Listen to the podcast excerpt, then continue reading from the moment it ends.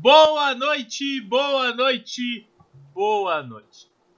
Hoje no Papo Entrevista temos um pessoal não tanto conhecidos em Curitiba, mas para quem segue o, o, trabalho que ele faz em Santa Catarina é um rosto conhecido. Né? É o pessoal da.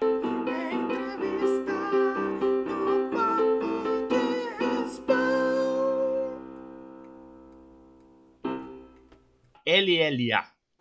É, assim, né? Podemos. Limitado seria assim, né? LLA. Isso aí. Boa noite, Rodolfo. Boa noite, boa noite. Boa noite, Dan. Boa noite, boa noite aí.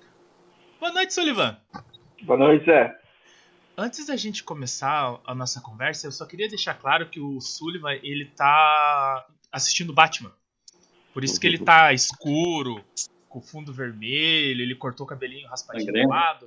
Isso, ele tá meio dark agora. Mas era só para deixar registrado o meu desabafo só, tá? Beleza.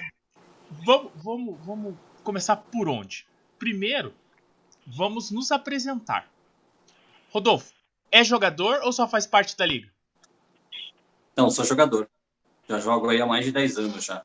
Ah, tá. E, e, e você, Dan? Do... Ah, pode falar, pode falar, pode falar. Eu... É, eu jogo desde 2010, mais ou menos, mas em Lages desde 2014. Ah, tá em Lages. É, vocês são da mesma cidade aí? Sim, quase vizinhos. Sim. Ah, tá. tá. então vamos lá. Dan, e você, é jogador também? Eu jogo Airsoft desde 2013. Comecei a jogar em Porto Alegre. Lá, lá o Airsoft, quando eu comecei, era muito diferente do que provavelmente é hoje. Era muito parecido com o que é o paintball. Era um campo muito pequeno, indoor. Né? Não tinha campo, pelo menos eu não conhecia campos abertos muito pequenininho, o tal do speed soft, né? Rapidão, com as armas muito, muito ruins. era muito ruim, era muito ruim. Tanto é que quando eu voltei para lá, eu sou de Lages, né? Eu, fui, eu, tava, eu trabalhava numa agência de publicidade em Porto Alegre, então eu acabei morando lá. Quando eu voltei, eu lá a gente alugava os, os, os equipamentos. E quando eu voltei, resolvi comprar. E eu comprei o equipamento que eu achava que ia abafar aqui, que eram os que eu usava lá. Uhum. Porra, passei uma vergonha. Daí foi quando eu conheci o Rodolfo, conheci o pessoal e tal. Então eu vi, voltei para Lages em 2015. Então eu comecei mesmo a praticar de uma forma mais profissional em 2015 em diante. Mas eu pratico desde 2013. Né? E vocês fazem parte de alguma equipe? São os dois da mesma equipe ou não fazem equipe nenhuma?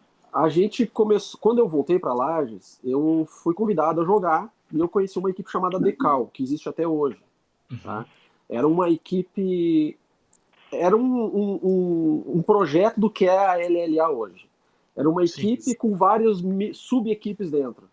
Né? Ah, então eu fui convidado a integrar uma dessas equipes. Aí eu comecei a conhecer o pessoal tal. Dali eu saí, montei uma equipe minha, chamada Navy Seal Airsoft.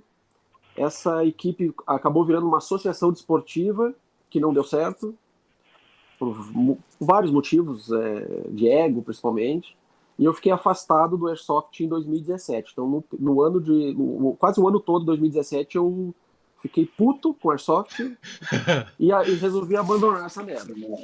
Todo mundo tem um pouco dessa história, né? É. É. E aí foi quando eu, é, eu tenho uma história com armas de fogo na minha vida toda. Meu pai era colecionador, então eu mexo com arma de fogo desde a adolescência. Em 2017 eu fiz um curso de instrutor de armamento e tiro e eu abri uma empresa de instrução. Uhum. E aí eu uhum. resolvi voltar para o Airsoft porque dentro dos meus treinamentos eu utilizava é, exercícios force on force uhum. utilizando armas de Airsoft. Sim.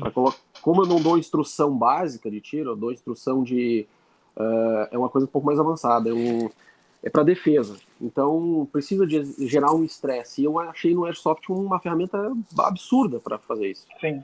Aí eu resolvi voltar para Airsoft e montei uma equipe que era uh, o pessoal que treinava comigo no, no, no stand, nos treinamentos. A gente resolveu resolvi juntar aquele povo que me ajudava e a gente montou uma equipe chamada Nomad, que uhum. é a equipe que eu tenho até hoje.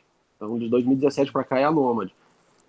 E aí era uma equipe avulsa, a gente jogava entre nós. O Rodolfo tinha a equipe dele, jogava entre a galera dele ali, a gente acabou se afastando um pouco, porque teve, não entre eu e o Rodolfo, mas uh, a, a, equipe Decal era muito grande, E uh, sempre existia um atrito ou outro, e aquele atrito ia desgastando, e daí acabou que todo mundo se apartou, assim, todo mundo se Sim. separou um pouco, né? E aí agora, em 2000, foi 2020 agora, começo de 2020, né, Rodolfo? Foi. A gente resolveu a gente se encontrou no jogo, é, resolvemos jogar juntos novamente. É, é, tipo aquele amor antigo, né? Tipo assim, é, assim, nunca mais então, vi, quando vi, mexeu, é, né? Tipo assim, ó, a gente passava na rua e via um cara que jogava com a gente, aí via um, um outro, dava uma saudade do, das pessoas. E a gente resolveu voltar a jogar. E aí a gente estreitou os laços. Nossa, cara, eu tenho o Rodolfo como um irmão. Então a gente estreitou muitos laços. Então, não, não somos. Claro que existem alguns atritos aí, mas são pessoas que nem fazem mais parte do nosso círculo aí. E aí surgiu a ideia do Rodolfo. Eu tenho uma agência de publicidade e eu desenho. Uhum. E o Rodolfo é muito bom redator, né? Porque é, é, a profissão dele exige isso. E aí ele, ele juntou, ah, por que, que a gente não resolve fazer um negócio diferente? Vamos fazer uma revista de Airsoft? E aí acabou que virou a, a, foi montada uma nova, uma nova tentativa de juntar o pessoal através de uma liga, ou de um, que não é uma liga, não é um, não é para ditar regra, não é para fazer nada, né? É, é, um, é só uma união de equipes e a gente resolveu pegar essa liga, botar o nome da cidade, então Liga Lagiana de Airsoft, com as cinco equipes que uh, restaram desse decal de 2015, entende? Sim. Então, inclusive o Decal virou, deixou de ser uma organização, digamos assim, acabou sendo virando uma equipe e alguns integrantes montaram suas próprias equipes. Então, o Rodolfo tem a equipe dele, o Bruno, que é um outro integrante da, da diretoria da LLA, tem a equipe dele, que é o Decal, aí tem a Resistência do Daniel e tem a qualquer outra, a Kraken, que é do David. Então, essas cinco equipes com os seus integrantes formam a LLA, que é hoje a Liga Lajana de Airsoft, que o pessoal ainda confunde, não é uma liga para regulamentar campeonato, nem para regulamentar jogo, é simplesmente um nome que a gente criou para unir essas cinco equipes daqui e a gente poder jogar, com, começar a expandir os, os horizontes. Jogar entre Sim. nós, mas poder, por exemplo, assim, ah, não tenho como eu levar minha equipe nômade para jogar lá em Curitiba, por exemplo. Uhum. Aí nós temos a opção de pegar a LLA e pegar um pouquinho, da, um pouquinho do Decal, um pouquinho da Resistência, um pouquinho do Kraken, um pouquinho da Nomad e ir representar a LLA com as suas equipes. Entendeu? E aí surgiu a história da revista. A revista surgiu de uma ideia de levar o nosso Airsoft, como é, como é a nossa realidade aqui, para fora. Tem algumas peculiaridades, tem algumas características que, que eu nunca vi fora. O jeito que a gente joga é diferente, o terreno é diferente. Eh, enfim, são características de cada região tem a sua característica, né? E aí a gente resolveu fazer com que isso as pessoas de fora enxergassem como é jogar, como seria jogar com a gente, como é o Airsoft na nossa visão. Só Sim. que acabou que a proporção foi muito grande. A gente queria atender só Santa Catarina. Uhum. A gente tem assim, vamos jogar ali em Itajaí, vamos jogar ali em Florianópolis, vamos jogar em Blumenau. Só que esse troço começou a expandir, então hoje nós temos laços de, de contatos com pessoas do Brasil inteiro. E hoje eu digo pro Rodolfo, chega um momento como ela não é uma prioridade na, na, vida da pessoa, chega um momento que tu enche o saco. Né? Ah, uhum. não quero mais fazer essa coisa. Só que agora nós chegamos num patamar que não tem como desistir. Não tem como voltar atrás, né? Não tem como voltar atrás. É, a gente vai deixar um monte de órfão, né? Não que a gente seja, nossa, nós somos a melhor. Não, mas é que a gente tem um público. Tipo assim, nós não somos a, a melhor. Fala assim, me cita outra revista. Fala assim, né? Cara, eu conheço algumas revistas gringas. É? Ah, não, tá? é, Então, é, é, é, isso que eu ia comentar. Né? Porque assim, mas é, vocês são a primeira revista nacional que eu tive acesso. Uhum. Eu conhecia a 020, que é uma revista espanhola, uhum. né, que eu, eu, acho assim, eles estão também há muito tempo já na, na lida, então eles estão já com know-how e o conhecimento, e lá fora é bem diferente.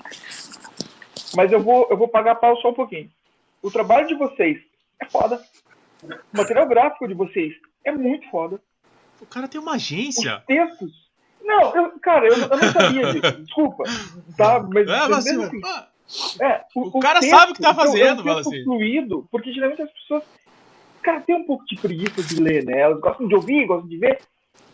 E ela vai fluida. Ela, ela tá enxuta, né? Mas ela tá contemplando muita coisa.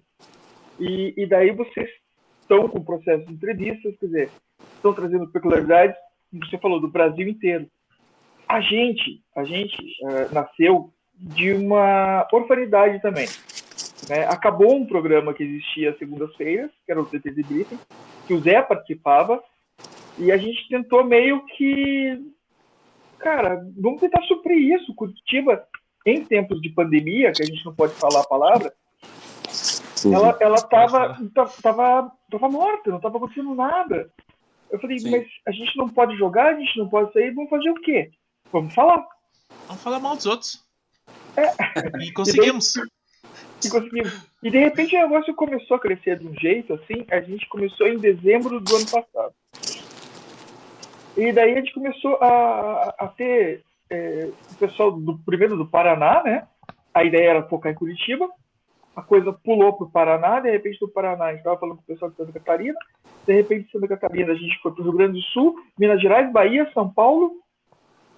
Cara, se começa assim, como é que as pessoas chegam na gente, né? Como é que elas acham a gente? E que a gente tem um, um, um canal do YouTube, né? Uhum.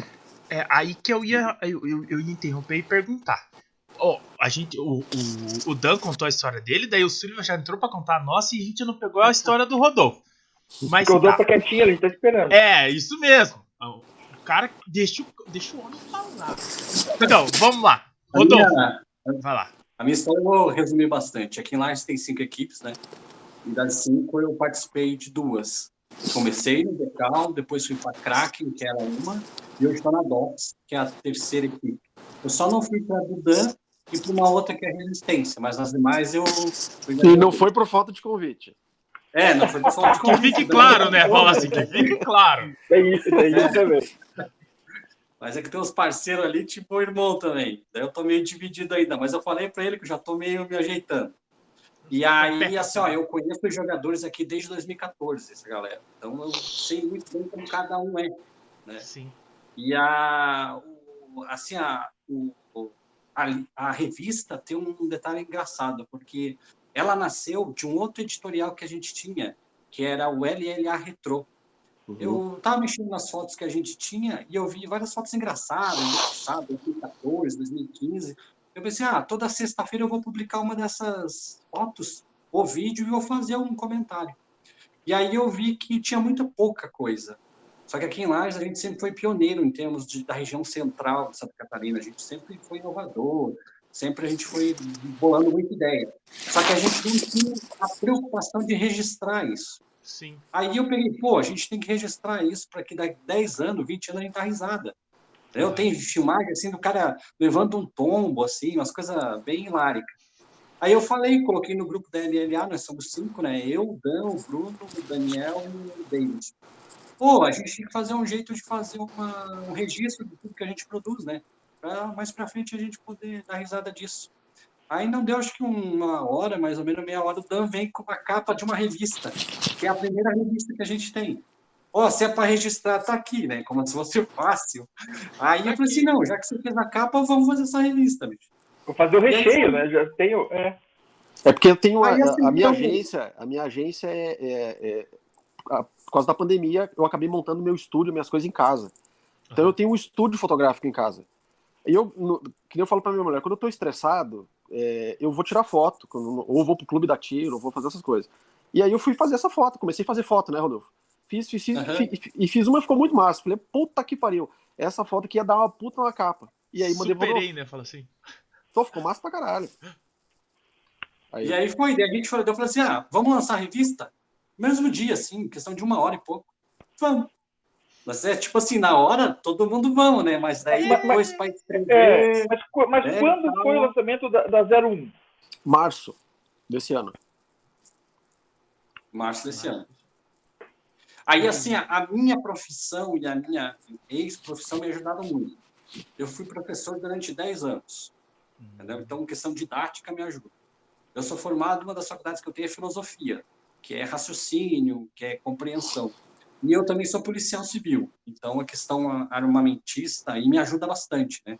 Eu sou um pouco, eu sou policial operacional, tal, então isso ajuda. Então juntou tudo isso, a questão dos conteúdos, mais a experiência desde 2014, assim, em termos de airsoft, a gente conseguiu ver a, a, o progresso do, do, esporte. E daí a questão do Dan e mais a, os outros membros da liga ajudando, Aí a gente tem suporte para poder implantar uma revista, qualquer outro projeto que a gente tem. A nasce aí. Sabe? Mas a nossa ideia né, era registrar lajes, o que era produzido aqui. Só que daqui a pouco virou Santa Catarina, daqui a pouco virou Brasil, e quando a gente viu, tinha contato em Portugal, no Japão, País de Gales, os caras, entendeu? E hoje a demanda que a gente tem é assim, ó, por que vocês não escrevem em inglês para a gente poder é. ler? Eu, eu, vi, eu, vi, eu vi, tinha um pedido, acho que alguém fez um pedido no Instagram de vocês, coisa Foi. Foi. Manda sim usar o Google Tradutor. Porque eu, eu, até vi, vocês acho que fizeram entrevista com a Gabi Carreira na última agora, não foi? Uhum. É, eu desisti de trazer ela, que eu falei, eu vou esperar um pouquinho para o pessoal esquecer da revista, daí eu trago ela para entrevistar ela. Ah, esqueci da revista. Não, da aproveita o hype, fala assim. e, e até acho que vocês é, saíram, estavam com o pessoal de. Como é que eles chamam? É, de guerra, como que é? Correspondente, Correspondente de, guerra. de guerra. Correspondente de guerra. Daí eu falei, cara, vou me oferecer para eles lá, vou se precisarem é da gente. Oferecido. É que o correspondente de guerra, na realidade, ele não é, é não, não é uma pessoa é, fixa. Então, são várias uhum. pessoas que têm interesse uhum. em prever a sua, a sua visão, trazer curiosidades do seu meio, do Airsoft, para trazer para a revista.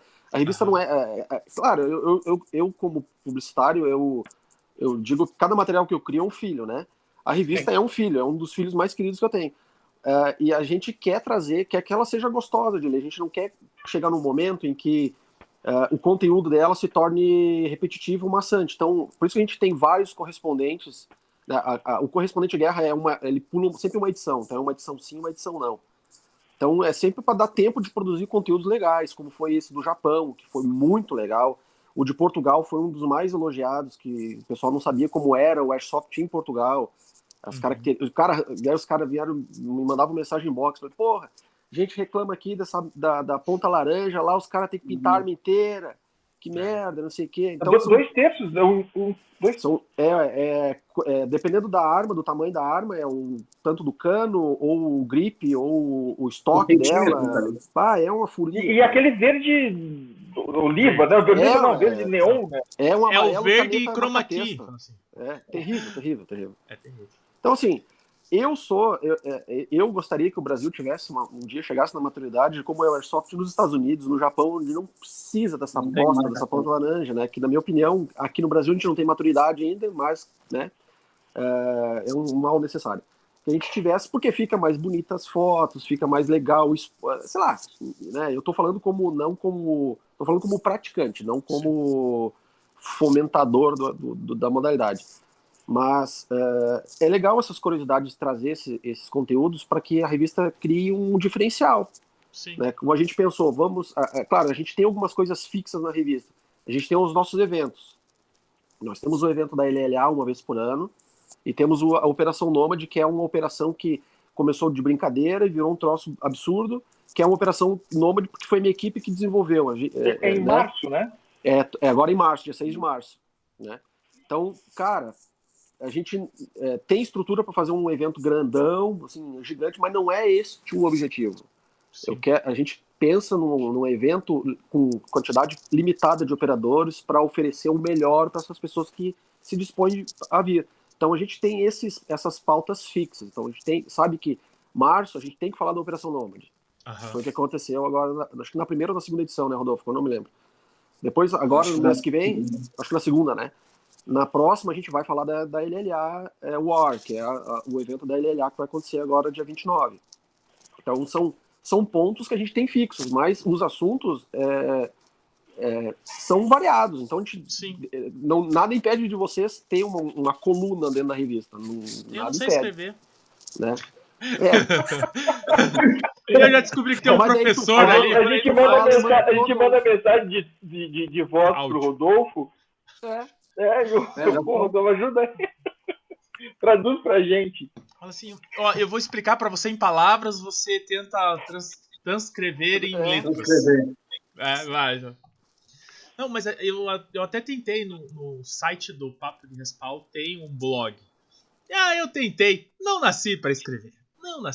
Não. É, eu também não. Eu gosto de imagem. Eu não gosto é. de texto. Eu gosto de falar. É imagem. É, minha praia é imagem. Então, eu deixo pro Rodolfo fazer os textos ele me manda certinho, coisa mais boa, né, Rodolfo? A revista fica pronta. Cara, a gente tem 30 dias para produzir. vem tudo certinho, eu produzo ela em um dia e meio, dois no máximo, né, Rodolfo? Vai pra revisão, é, volta, tá, tá pronto. E assim, ó, a, a, revista, como ela nasceu meio assim, vamos fazer, e assim, graças a Deus, a gente quando pega um desafio, a gente faz. É, só que foi rapidamente a gente conseguiu estruturar duas revistas, que é aquilo que eu sempre falo, uma revista A e uma revista B. Se você vai ver, a revista A é mais conceitual e a revista B é mais lúdica. Uhum. Então, rapidamente, a gente conseguiu criar uma mecânica, por exemplo, a de agosto agora, em dois dias eu já escrevi quase 80% dela. Uhum. Editorial. Agora eu estou emperrado ali um pouquinho só na revisão do Airsoft Japão. Mas, assim, é, para nós é rápido. Eu entrego o Dan em dois dias ali já está pronto. A gente só faz uma revisão. Mas é, já ela é organizada, né? E hoje, graças a Deus, por exemplo, eu estava vendo entrevista, é, elas na Airsoft eu já tenho até dezembro. Então já está tudo. As pessoas já estão trabalhando para as próximas matérias, entendeu? Sim. Então a gente já manda bem adiantado para as pessoas produzirem a matéria, porque tem matéria que só elas conhecem. A gente vai fazer um detalhe ou outro, entendeu? Sim. Não. Mas é muito o, Dan, o, o Dan ele, ele, começou a falar das especificidades de lajes. É, como que é o sistema de jogo de vocês? A gente estava conversando com o pessoal de, de Joinville, lá no uhum. campo comercial. Lá é o, os times é que montam o jogo e convidam outras pessoas para participar. Como que é aí? Aqui funciona assim, nós, aqui não tem, pelo menos, né, a cidade não é uma cidade minúscula, mas ela também não é uma cidade gigante. Então, uma cidade de 160, 170 mil habitantes, uma cidade razoavelmente é grande, mas o, o, o, a gente não tem locais específicos para jogar Airsoft. Uhum. A gente não tem um campo como a Arena D13 em Joinville, a gente não tem um campo como tem, provavelmente tem em Curitiba. É, é, Então, assim, a gente não tem, a gente aqui sofre pra caralho com essa falta de, de campo. Diferente de algumas outras regiões daqui do estado, por exemplo, Criciúma. Cara, Criciúma tem cada carvoaria abandonada para jogar, que é um absurdo. Nossa. Aqui no litoral tem hotéis abandonados para jogar. Tem um monte de coisa. É, é... Só que assim, se todo final de semana a gente for sair para jogar fora, daqui a um pouco Sim. a gente está divorciado. Não, né? E falido, duas é, vezes. E falido, né? e falido. Então, fale no é. divórcio e fale jogando.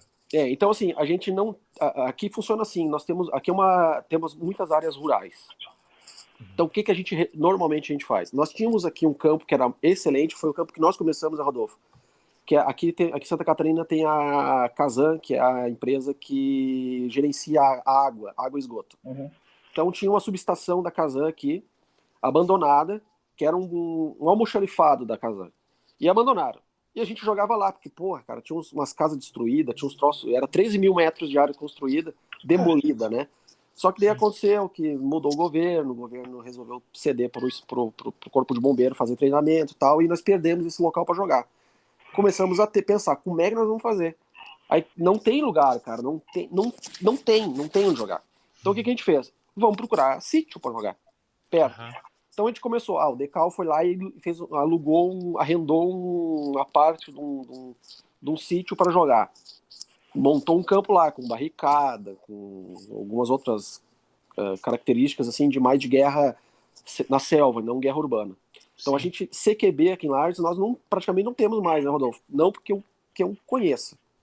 Né? Então a gente joga mais no mato mas temos pinheiro pra caramba aqui. Então a gente consegue, é, conhece o fulano que é dono da, do reflorestamento, a gente vai lá e joga lá. Uhum. Faz a barricada do jeito que dá. Para fazer a operação Nômade, por exemplo, a gente teve que alugar um, um, um sítio, né, para poder fazer a operação, mas deu tudo certo. Sim. Então, aqui, a, a, essa é a nossa característica. A, a, maior parte dos jogos aqui são feitos, é, é, não são CQB, são mato. É mato é pedra, mato, morro, riacho, ponte, essas coisas. Não tem muito o que fazer, sabe? E uma das características maiores que a gente tem aqui é nessa época do ano que a gente está agora, que a gente joga aqui abaixo de zero, né? Nossa, e tomar um tiro abaixo de zero. Cara, eu, eu, amigo, eu, imagino, eu imagino. Meu amigo, o mais legal é que as GBB ficam muito legal, forte. Né? Porra, dá cada barulhão, sabe? Só que assim, tu tomar um tiro na gordurinha aqui, rapaz do céu. Nos dedos, assim, se o cara que não. Tem uns caras que não vão, né? Tem uns que vão tudo equipadão, né? Os outros é, vão mais operacionais e tal. É, é, muito ruim jogar no frio, cara. Então, assim, é uma característica que a gente tem aqui que a gente joga muitas vezes abaixo zero, quebrando geada, que nem fala, né? Tem, tem loadout branco? Não, não. eu tenho loadout branco. Eu tenho, mas nunca tive coragem de usar, porque é ridículo. Ah, é, em Curitiba eu ouvi dizer que tem um cara que tem um loadout branco. Eu não conheço ele. Eu não, sei ah, não, ele tem uma Kaitaki branca também. Ah, Kaitaki branca é massa. A Kaitaki ainda vai, mas.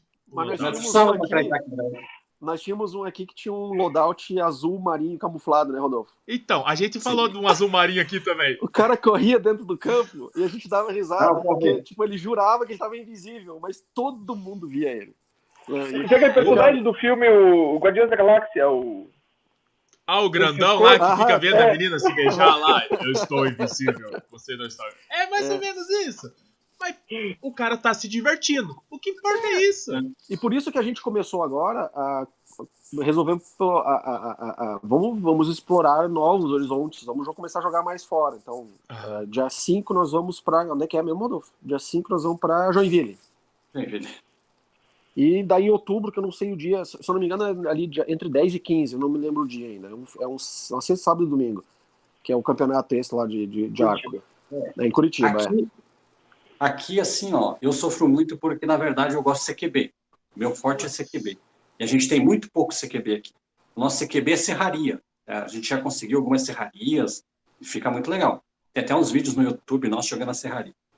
Então, só que assim, ó, o, o Airsoft aqui, desde quando ele iniciou, a gente sempre pensou ele como um esporte. Claro, tem até, eu, eu lancei o LLA ali, tem alguns que falam assim, ah, agora o Airsoft como competição. Para nós sempre teve essas duas conotações. Um evento, entretenimento, mas eu sempre pensei também numa federação, num campeonato, o Airsoft como esporte. E aqui em Lages a gente sempre tratou ele como esporte. Por exemplo, a gente desde 2014 tem premiação para o Loadout, tem campeonatos.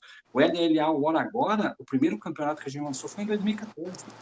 Equipes contra equipes, com ranking, como se fosse uma, um campeonato mesmo no esporte, entendeu? Uhum. Ah, é, isso às vezes até que eu olho muito para o Paintball. O Paintball tem campeonatos, tanto no Brasil como fora, bem organizado. E a gente também não pode ter. Então, a gente sempre teve esse espírito de entretenimento como evento, mas também a competição. A gente também tem que aprender a competir, não é brigar um com o outro. E a, é, é uma diferença da, de nós aqui, que a gente, nós somos sempre competidores. E uma coisa que o nosso Airsoft ficou muito legal foi que quando a gente começou a jogar aqui, nós não sabíamos sobre respawn. A gente foi adotar o respawn só no, lá em 2018 para frente. Nossa. Tinha só o safe zone. Quando a gente começou a jogar fora, que os caras diziam assim, não, você morre, fica cinco minutos e volta, para nós era estranho, mas isso foi bom para a gente se educar a aprender a, as técnicas de CQB. Então, hoje, se você pega um operador de live, ele, no CQB, ele sabe é, fluir melhor, porque a, aqui a gente foi treinado assim, morreu, vai esperar meia hora começar o outro jogo. Sim, é por mas, round, mas, né? Esse que eu falar, o, o Dan havia feito comentário do, do round, Dan? Não, do quê? eu falei que era por round. Não, não. É. Vocês não tinham respawn, então vocês tinham, assim, Nós já era uma zone. Nós tínhamos uma safe tá. zone, que é onde iniciava o jogo, fazia o briefing ali, conversava, ó, isso pode, isso não pode, se fizer isso aqui tá fora, tal, tal, tal, tal, tal, tal, tal, tal, tal. Quem morrer, o primeiro que morrer vai pro safe zone e conta meia hora. E morreu, sai, cara. No final dessa Sim. meia hora quem tiver mais gente é, viva, ganhou. Hum. Então, assim, ó, às vezes o cara morria na saída, se fudia, né? Ficava lá 40 minutos lá esperando. Aí o cara ficava nada, tinha uns que ficavam puto e embora. Sério? Pô, cansamos já aconteceu isso aí. Chegar no respawn, cadê? Na, na Zone, cadê a galera? Foi embora. Ah, o cara ficou aqui esperando e tal. Só que era o jeito que a gente jogava. Hoje sim, nós sim. montamos respawn, fazemos rodízio. Então, hoje a gente, as, as equipes hoje têm uma. Cada uma trata sua, é, traça a sua estratégia. A minha equipe tem uma estratégia de, de avanço. A, a, minha equipe, é, falando rapidamente, a gente, como eu, eu utilizo ela para me ajudar nos treinamentos, a gente já tem uma doutrina aplicada dentro dela. A gente já tem. É, a minha equipe, tu não vai ver no jogo jogando espalhada. Nós temos do, duas sub-equipes dentro, cada uma tem uma determinada missão. Uh, a gente não, tu não vai ver a gente dando rajada no jogo. A gente tenta, o nosso sonho é que todos os operadores tenham real cap. Uhum. Tá quase, uhum. só que a gente não acha para comprar. Então, assim, a nossa equipe Pô, tá precisando de quando acha... Passa é, a gente precisa de uma distribuidora boa. A gente tá, tá precisando de real cap. Então, assim, a gente uh, tenta dar o mínimo de tiro possível. A gente utiliza a comunicação por rádio, coisas que não eram usadas aqui. Aqui Sim. o pessoal queria saber de debulhar tiro, né? Gastar um carregador com 400 bolinhas. Vai. Então, porra, então eu às vezes eu, eu compro, eu falo pros piá, eu compro um saco de bolinha, os caras falam assim, ah, tu tem que comprar mais. Cara, às vezes dura um ano, porque eu dou pouco tiro. É. Eu vou para executar o troço e acabou, né? E as yeah, equipes aqui estão é, se doutrinando. E é engraçado, sabe? Esses tempos eu joguei. A última vez que eu e o Dan jogamos foi uma serraria, né, Ju? Foi. Né, Dan? E daí, tipo assim, como a gente tá, a gente sempre treinou a não morrer, assim, no sentido de que, né, se a gente morrer, a gente vai ficar um tempo esperando. Ah, saiu as equipes, a gente até acha engraçado, ele sai correndo assim, sabe? É. Tipo, daí quando eu olhei, eu tava numa equipe de um lado e o Dan da outra, nós caminhando para chegar no CQB. Então, é, aí nós temos ainda essa doutrina, assim, de que, sabe, para nós ainda o respawn agora que é né? Ah. Já está bem plantado, mas ainda é tão estranho. E até o arranjar assim, o full para nós é um pouco estranho, que a gente, na maioria das vezes, a gente só jogava em single. Single, Sim. a gente sempre aprendeu a jogar no single. É. Agora que a gente está liberando na LLA o full. Mas é umas coisas que a gente está se adaptando. É, o que a gente pensa é assim, se a tua arma, a, a, a, tua referência real daquele, daquele armamento que tu usa, por exemplo, eu tenho uma Crytek CRB, que é uma ela se fosse olhar ela cruamente como uma arma real, ela, ela primeiro que ela ia ser um calibre 22, ela é uma é uma é uma Cris, né, da, da é uma, a Crytek, como vocês sabem, é uma é uma como é que fala? Subdivisão da Cris. É a subdivisão da Cris USA. Então é, ela nem tem calibre 556, ela é, seria um calibre 22, mas digamos que ela fosse uma R15 convencional 556, se ela tem o full, usa, porra. Entendeu? Então, é, é, é a gente assim, segue esse parâmetro. É, como vocês costumam jogar ou o Real Cap, Cap ou, digamos assim, na limitação de Real Cap, porque a gente joga limitado aqui, né? Então, nove bombadas, a gente fechou 36 bolinhas e vai embora. Uhum. Cada full, cara, problema, problema seu. É. Os caras olham para mim e falam assim: por que, que você usa sete carregador? Faça as contas, demônio. É.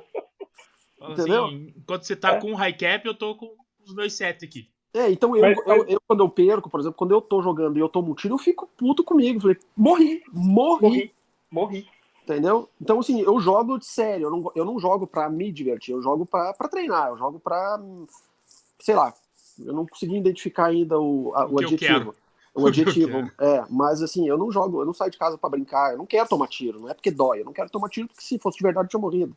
Então, né, como eu, eu teria essa... morrido, ou, ou, teria me machucado, eu teria é. acabado né, com o resto da, da incursão do, do, meu time. É, então a gente joga. Hoje, hoje eu posso dizer que o Airsoft de Lages, muitos operadores jogam de forma muito profissional. muito Eu não sei qual é o nível de profissional alcançável nesse, nessa área de Airsoft, mas a gente joga. No, no, muitos operadores entenderam como é que a gente entender o esporte, entender qual é o, o, o cerne do, do, do, do Qual é o objetivo da brincadeira. É. Deixa eu só ver se eu entendi. Então, em live vocês têm cinco equipes e todos os jogadores são dessas equipes ou tem gente que não tem equipe, que tá... Não, tem mais equipes.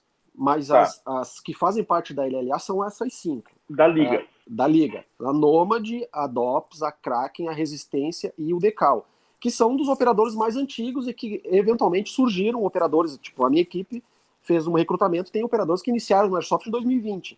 A gente está tentando lapidar ele, nem que seja na paulada, para ver pancada. se ele se adapta. Se ele, que foi assim, o, é, o cara procurou o Rodolfo, não se encaixou na doutrina do Rodolfo, o Rodolfo me indicou, eu a, adotei o cara e estou tentando lapidar ele. Se por um acaso ele não se adaptasse, a gente tentaria encaixar ele numa outra equipe co-irmã, mas existem outras equipes fora da, da LLA. Né? A, a, basicamente, as equipes da LLA são essas cinco. Nunca uhum. vão deixar de ser essas cinco. Mas existem outras equipes que a gente joga junto, inclusive. E, e, e há uma possibilidade de alguma nova equipe entrar para a LLA? Aí que eu digo, é, a minha opinião, como um dos cinco cabeça da LLA, eu sou contra. Uhum. Né? É, é, mas é, cada um tem a sua opinião, né? Eu tenho meus argumentos de que a, a liga ela deve ser mantida é, a, a, a, partir dos seus fundadores. A partir do momento que, sei lá, mais de 50% das pessoas que iniciaram não tem mais interesse, aí sim se trabalhe numa renovação. Né? Mas a, princípio eu acredito que a minha, eu sou convicto de que ela deve ser baseada nessas cinco que, que iniciaram, né? Tem fôlego para suprir bastante tempo. Eu acho que tem. Eu acho que tem. Até porque são os líderes, né? É, cada, os líderes da LLA são os respectivos líderes das suas equipes. Sim. Então, elas são, elas são sustentadas por essas cinco pessoas. de, uma forma ou de outra. Né? Sim. É. É que eu digo Rodolfo, gente... enquanto eu tiver eu e o Rodolfo, é, eu me garanto, eu sei que o Rodolfo também vai ficar assim, né? Vai se sustentar ele é aliado, não vai se acabar. É que assim, ó, Laje sempre foi um nascedor de operador, tá? Assim, a gente tem assim uma vertente de, de operador que sai que é, que é tremendo. Essa é uma discussão ainda que a gente vai fazer bastante, uhum. mas uma coisa é certa, assim, eu, eu, particularmente eu concordo com o Dan, sabe?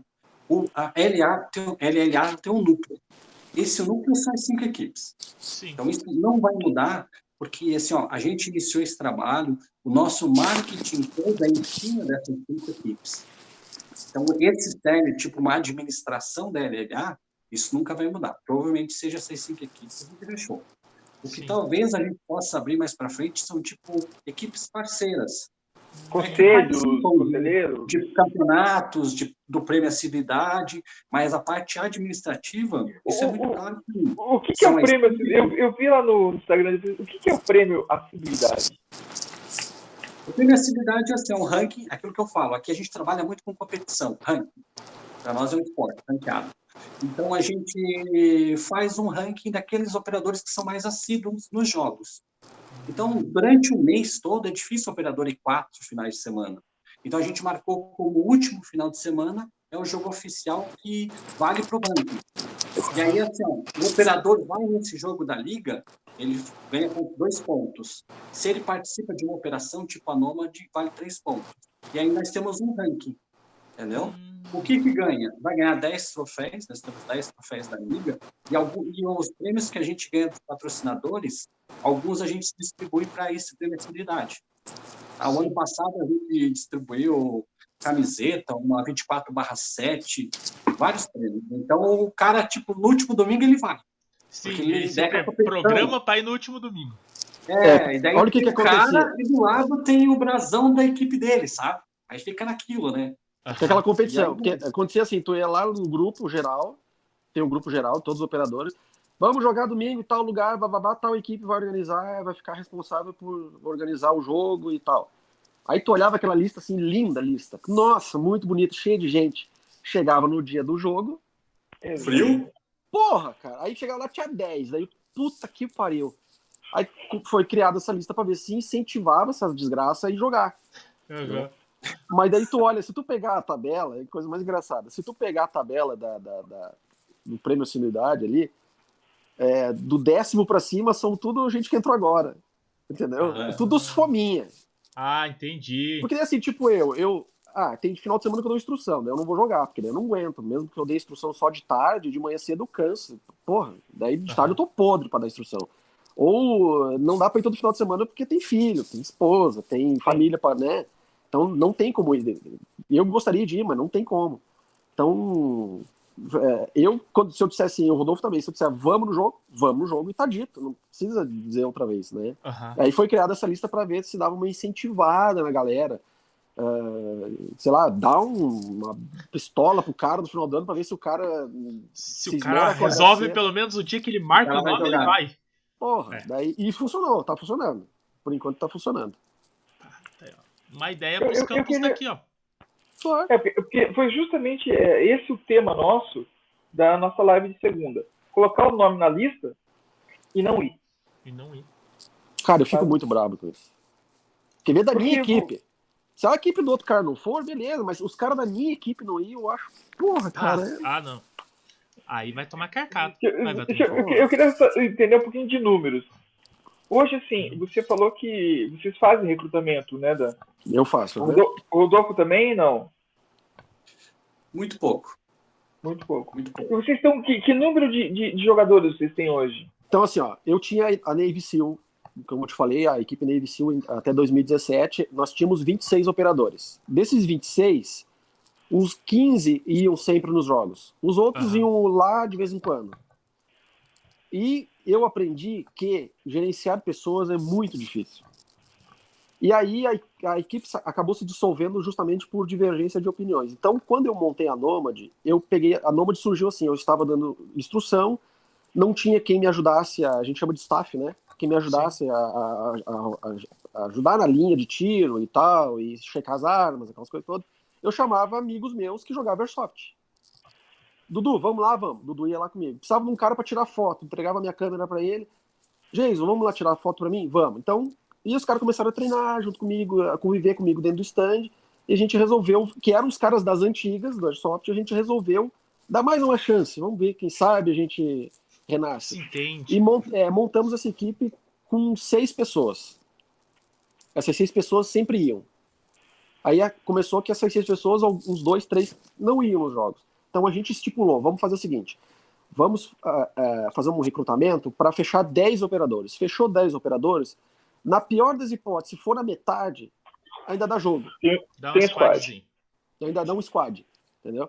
Então a gente, a minha equipe ela é limitada a 10 operadores. Se sair um deles, a gente faz um novo recrutamento.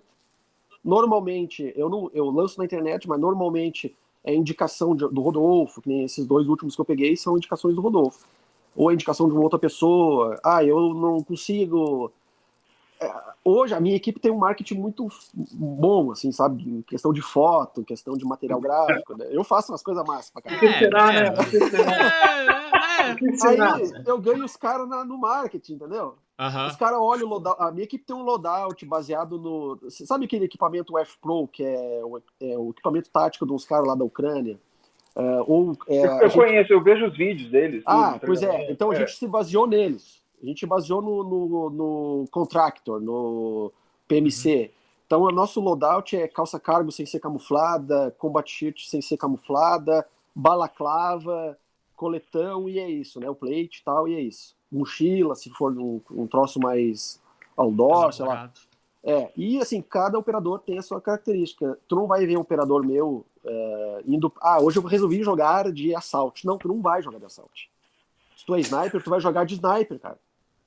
Assim como teve um cara da minha equipe que resolveu que ia ser sniper. Da noite pro dia foi lá e comprou uma sniper.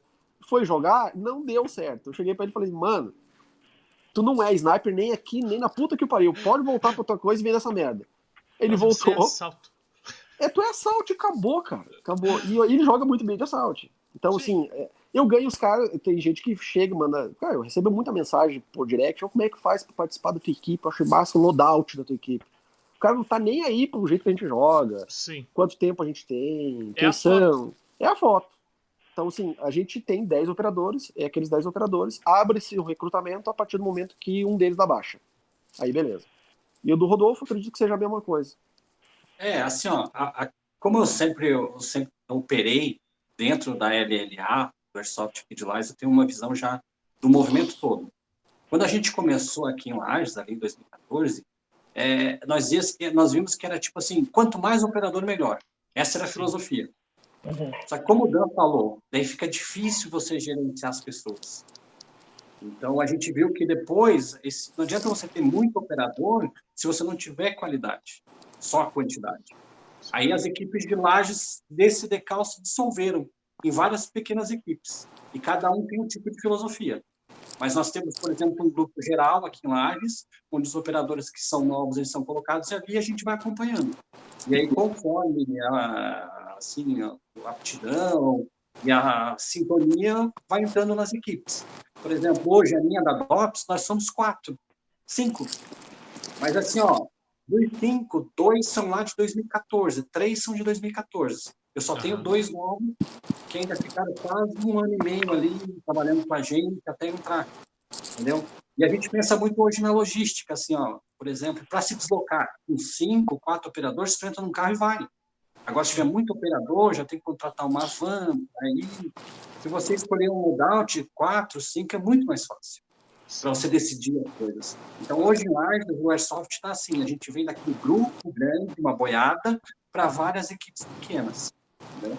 E aí vai se adaptando conforme o gosto. Tem aquelas mais organizadas, que tem um setor de publicidade, né, que são Daí vamos mudando. Cara, eu, eu, sou chato pra caralho. Eu tenho assim, ó, os, os recrutas entram, ou os interessados entram, eu tenho um manual de normas e procedimentos. Lá tem tudo. Tem a história, tem o que, que é o brasão, por que, que o brasão tem aquela caveira de puma, por que, que o loadout é tal. E, e eu entrego pro cara. Aquilo é o, que, é, o, é o básico que ele tem que estudar. É só aquilo ali. Para ele depois eu vir perguntar assim: ô, oh, por que, que tem um puma na, no nosso logo? Eu dou um soco na cara dele. Entendeu? Tá no manual, desgraçado. Então, assim, acontecia assim: ó, a nossa equipe tem um loadout padrão. a única coisa que a gente não admite dentro da, da equipe é que se, é, é, tenha loadout camuflado. Porque não é PMC isso daí. O cara vai lá, o cara começa no Airsoft, o que, que ele faz? Vai numa loja de caça e pesca e compra tudo que ele enxerga multicam. Tudo! E aí vem pra minha equipe para jogar, eu olho pro cara e falo assim, nada a ver. Por que, que você não me perguntou? Assim, tá certão, jovem, tá certão. É, então, assim, o cara sabe que para entrar na minha equipe, na Nomad, o loadout é aquele ali. Não adianta se você não vai conseguir. É, é um esporte caro, eu sempre digo para as pessoas. O, o, Airsoft é um esporte caro, porque de saída ele é caro e ele te empobrece, porque quanto mais tu compra, mais você quer.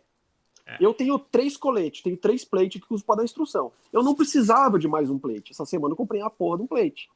Tá certo. É, então é assim. E, e os caras. Eu, eu, te entendo, eu te entendo muito, Dan. Entendeu? Cara, eu tinha, até um ano retrasado, eu tinha sete pistolas GBB. Pra que sete pistolas GBB? Então agora eu tenho duas, eu vendi as outras. Então os caras sabem que para entrar na minha equipe tem uma padronização. Uhum. É o básico. Por quê? Porque eu sou chato, porque a equipe, eu, eu acho que ela tem que ter uma imagem, ela tem que ter uma identidade. Eu quero que a minha equipe seja tenha uma identidade, assim como a gente quer que a, que a LLA tenha uma identidade. Você chegou a padronizar é, armamento também ou não? A gente só padroniza uh, categorias de operador. Ah. É, categorias. Então, as, é, sniper, DMR, né? O suporte e o sniper. Só. só. Então, assim, é, ah, eu posso carregar minha sniper e uma, uma R15? Não, não pode. Tu vai carregar uma sniper e uma pistola. É isso que você vai usar. A tua mobilidade vai ficar uma merda, tu não vai usar. Então, define. A gente tem operadores. Eu, eu, eu, eu, eu não dou curso de APH de combate, mas a minha empresa oferece cursos de APH.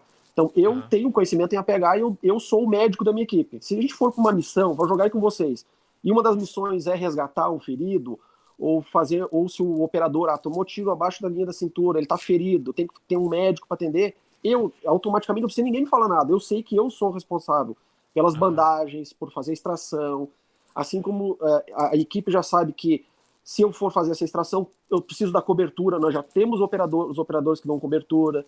A gente tem um operador engenheiro, ah, tem que fazer um desarme de uma bomba. Não sou eu que vou fazer. É o Eduardo que vai fazer. Se vira.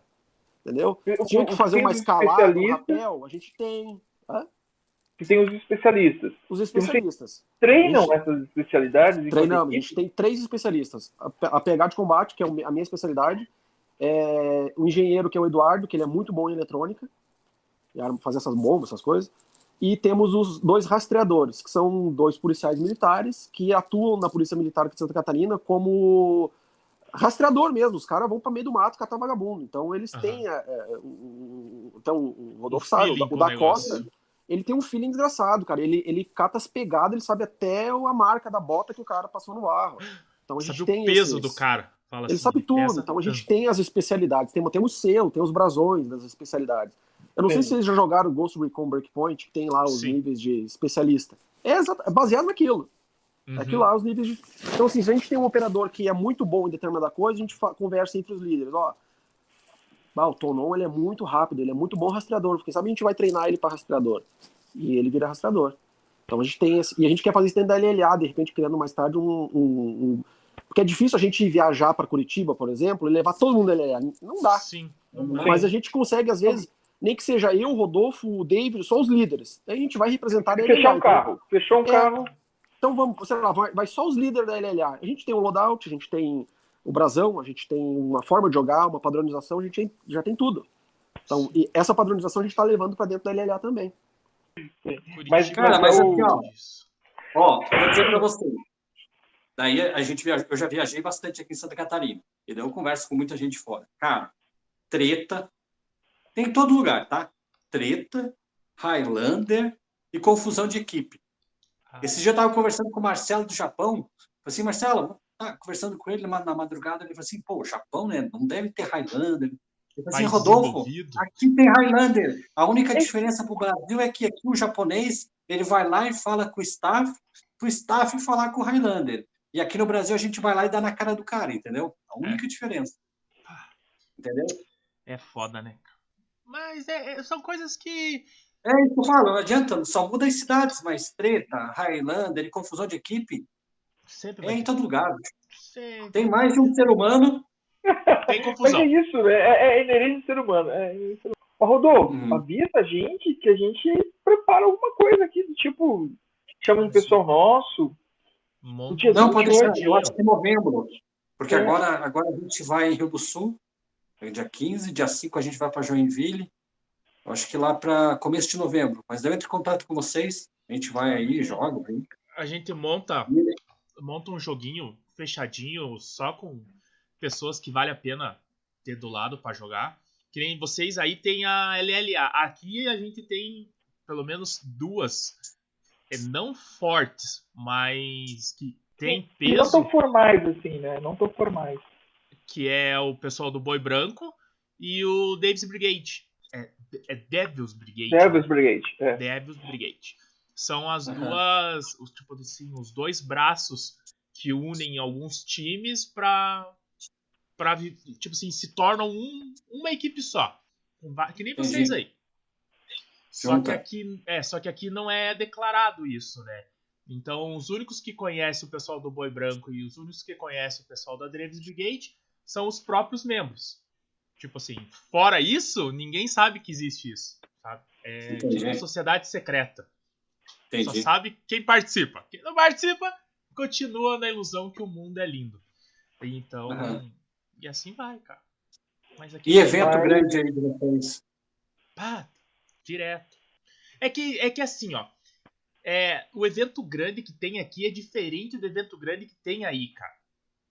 Entendi. Porque aí, vamos dizer, um evento grande, quantas pessoas dá aí? Assim, é. Eu, eu não digo evento grande no sentido de pessoas, vamos dizer, 200 operadores e tal.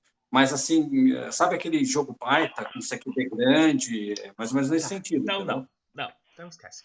Não, tem, tem alguns jogos que o pessoal faz no mato, que, que dá uns jogos bons. É, é que no CQB em Curitiba não tem como você fazer um evento.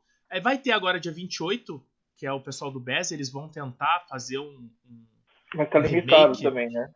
É limitado. É, limitado a 50 pessoas, para o jogo poder fluir. Porque aqui o jogador de CQB, ele. Primeiro que o jogador daqui pensa diferente do que vocês pensam aí. Puta, podia ter deixado essa parte gravando, né? Tá, deixa. Tá gravando, depois o Sullivan vê o que dá para aproveitar e o que não dá para aproveitar. É, aqui o jogador, ele é diferente daí. Aí vocês jogam com um nível de competição. Aqui a gente, muitas pessoas, inclusive eu, eu jogo pela diversão. Eu, eu procuro não morrer. Porém, se alguém tem que morrer, eu me ofereço para morrer. Pelo bem de todos, eu vou. Tipo assim, tá todo mundo parado na ponta do corredor e ninguém vai. Fala, cara, a gente tem que sair daqui. Não, mas tem. Cara, então sai da frente que eu puxo. Né? Daí você mandou o puxa... link pro, pro Rodolfo? Pro, pro Dan? Não sei, Rodolfo. Rodolfo. Você mandou o link pro Dan, Rodolfo? Não, vou mandar então, não sabia que tinha mandado. não, meu cara não volta e a gente tá. Rodolfo, ainda bem que tá registrado. Eu ia falar que era nós. Jesus Oi. Cristo. Agora vai. Agora vai. Hum. Eu falei, será que ele mandou? Eu falei, não, é. eu achei que vocês iam mandar. Não, eu não tenho o contato dele. Eu, eu só, tenho, é, só tenho o teu contato. Ah. Daí, então, o jogador de CQB de Curitiba, ele é um jogador agressivo. Ele não pensa na vida dele. Ele pensa Sim. em levar o maior número de pessoas até o ponto que ele tem que levar. Entendi. Então, é, é, é, podemos dizer, é, é, é, muito mais agressivo do que o jogo como vocês veem. É, você pensa duas vezes em não sair para não morrer. Aqui não. Aqui o cara sai para morrer. É, mas, mas, a diferença é a seguinte: Aqui a gente, por exemplo, eu já vi, sai correndo e morreu na outra esquina. Ah, aqui, aqui também tem isso. É, aqui na primeira esquina, a gente já vai fatiando e tomando ângulo. Entendeu? Sim. Essa é a. É, é assim, Rodolfo, a gente, a gente, quando está em, em, número menor, tem jogos que são os jogos fechados, tipo, você está com 20, 30 pessoas. E tá uhum. todo mundo mais ou menos jogando assim. Só que você vai num jogo aberto, se fizer isso, o cara já passou te metralhando. Ele, ele, ele, o que, que ele quer? Ele quer avançar. Né? E, e morreu, em um minuto você está no, no, no respawn. É. Tá, deixa só explicar. Dan, a, a demora para você voltar não foi culpa nossa ainda. Não, deu boa, deu boa, deu boa. Eu fui no banheiro, comi um negocinho. Não, a gente tava conversando aqui, daí a gente falou assim, o Sullivan, você mandou pro Dan o, o convite? Era pra mim mandar? Eu falei, ah, tá. Nem eu sabia que era pra mim mandar, achei que seria mandar. tá, mas de, deixa a gente só encerrar. Então, o, o, jogador aqui, de, de CQB praticamente, ele, ele é um jogador agressivo. E é um. A maioria são jogadores rápidos, que não pensam na tática, pensam na velocidade. Então eu tenho que chegar do ponto A ao ponto B, ele vai numa linha reta com a arma para cima e vai. Aí eu eu sou da geração que não corre. Cara, esquece. Eu sou da, da, da, da filosofia de quem corre não atira. E se fosse para correr, eu jogava futebol. Ponto. Colocando isso em xeque. Enquanto eu tô saindo do respawn, a galera que deu o galeto já tá, tá voltando lá, né? morto. Não, tá voltando morto. Já deu o primeiro combate e já morreram. Só que o que acontece? Corre 15 morre 5, ficou 10 fazendo uma linha no meio do é. campo que você consegue chegar até lá mais tranquilo. Quando a gente vai jogar com o maior número de pessoas que não corre, aí é atraso. Porque os caras correm até, tipo assim, um corredor antes do respawn. Aí você tem que ganhar na raça todo aquele espaço para daí conseguir jogar. Então, Sim. por isso que eu digo, evento de CQB, de jogo, jogo, jogo, é meio complicado. Quando tem, é mais cenário.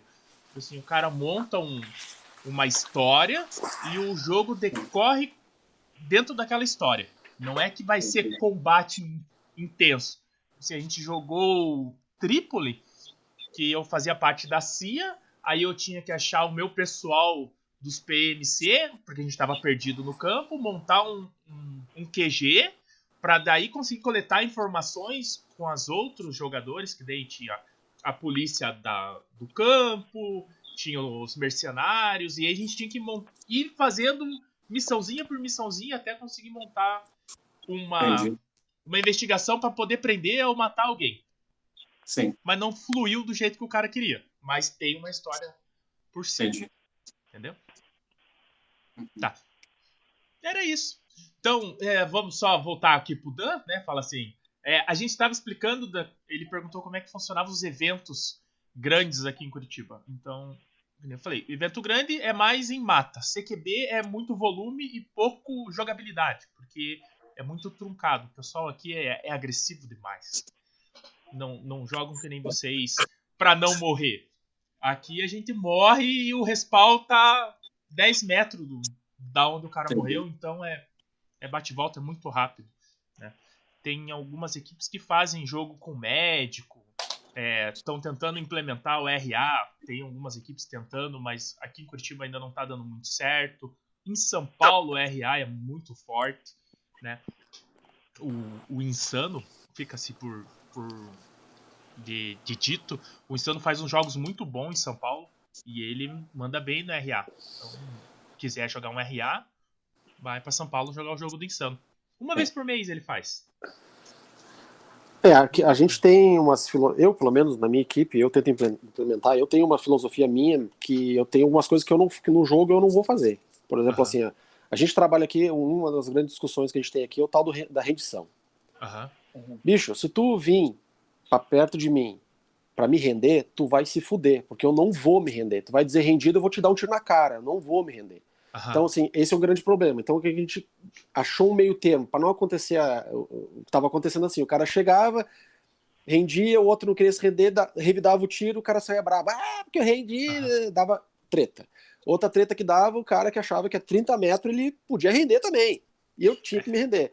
Aí, dava treta. O que, que a gente fez? Rendição agora, querido, funciona assim, ó tu conseguiu encostar, veio surpreender o teu, teu, teu adversário, encostou no ombro dele, ele tá rendido. Ele não tem querer, querer ou não.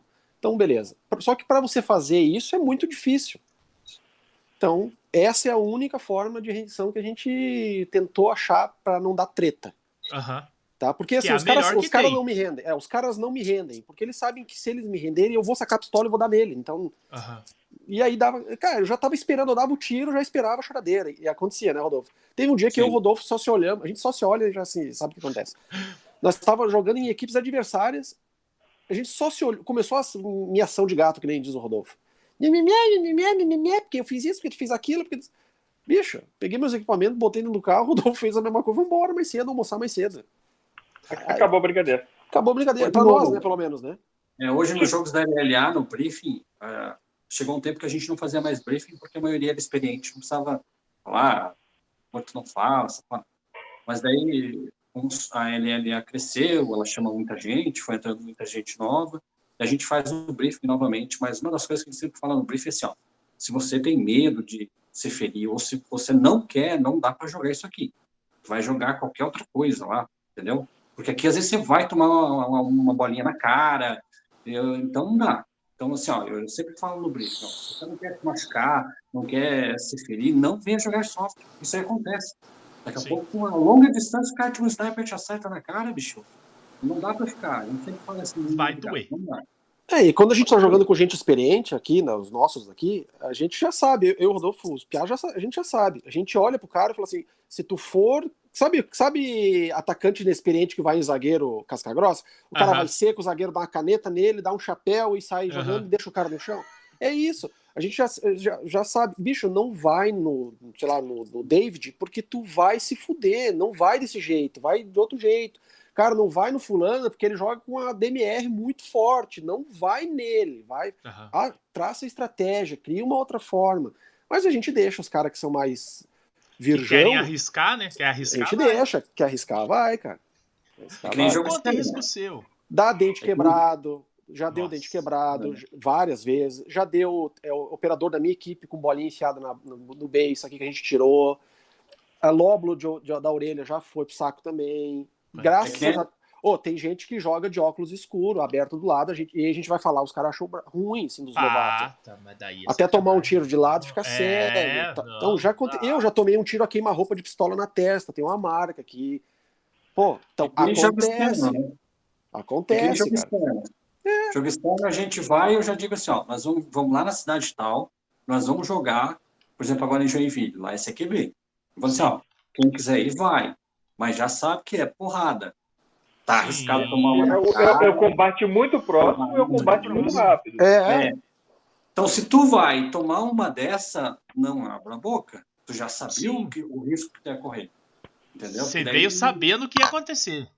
Claro, é, bicho. E a gente não quer ir lá passar. Ah, chega, oh, chega todo mundo faceiro, vamos jogar, vamos jogar, daí dá uma encrenca lá, volta pra cá, porra, aqueles caras da LLA são uns palhaço, é. que não sei o que, é, que vieram fazer. Não é isso que a gente quer. A gente, a gente sabe que o nosso, a nossa forma de jogar aqui é diferente da forma de jogar da cidade do lado. É, são características regionais, sim, locais. Sim, sim. Mas o, o, o, o, a característica central é o mesmo, né? O jogo é o mesmo. Então a gente vai para Joinville, vai para Curitiba, vai para São Paulo, vai para Brasília. A gente sabe que a gente vai chegar lá, o jogo é diferente. A gente, a gente tem que se adaptar onde a gente está indo. Isso e não é os caras se adaptar a gente. É. Né? É Mas assim, a gente tem que doutrinar os caras. É, a gente tem que se doutrinar os caras. Sem falar o troféu agora, né, Dan? A gente vai, às vezes os caras querem matar os caras da LLA agora. É, tem isso também, né? Agora, tipo assim, pegou preço, ah, né? Não, o é passe pegou preço é. agora. E, tem, e, tudo é adaptação, cara. A gente fez a Operação Nômade em 2018, a primeira edição. Aí, antes disso, eu tinha feito uma outra operação lá, que era a Operação Êxodos, que também deu bastante gente legal, e agora a Operação Nômade no começo do ano. E a, a, a, evento da LLA também vai dar bastante gente. Então, a gente, o que, que a gente quer? A gente, a gente não, não é dono de verdade, a gente tem coisa que dá totalmente errado. Na Operação Sim. Nômade, só para ter uma ideia, eram 100, 100 pessoas, a gente definiu. A gente definiu um número X de médicos. Cara, eu falava, eu joguei a primeira partida, depois eu saí para fazer foto e tal, e eu passava pelo Rodolfo, passava pelas pessoas e falava assim, cara, tem um mar de morto, o médico vai se fuder tivemos que mudar um pouco a regra no meio do jogo, porque o Sim. médico era o único que estava jogando. Porque os caras vão que nem uns camelos para frente dos outros, morrem de, baila, de balaiada, Sim. e o médico que se vira. Então, assim, não deu. Tinha que ter dois médicos por operador, praticamente, né? Assim, exagerando. Tipo porque assim. os caras. Cara, aí, aí o cara passava por mim e falou assim: Porra, tô sentado aqui faz meia hora já, o médico não me atendeu. Eu falei: Se tu tivesse sido cabaço de sair correndo, vai devagar, bicho. Tu não conhece o terreno, não conhece o teu inimigo, não conhece nada, tu foi lá e morreu, se fudeu. Não reclame.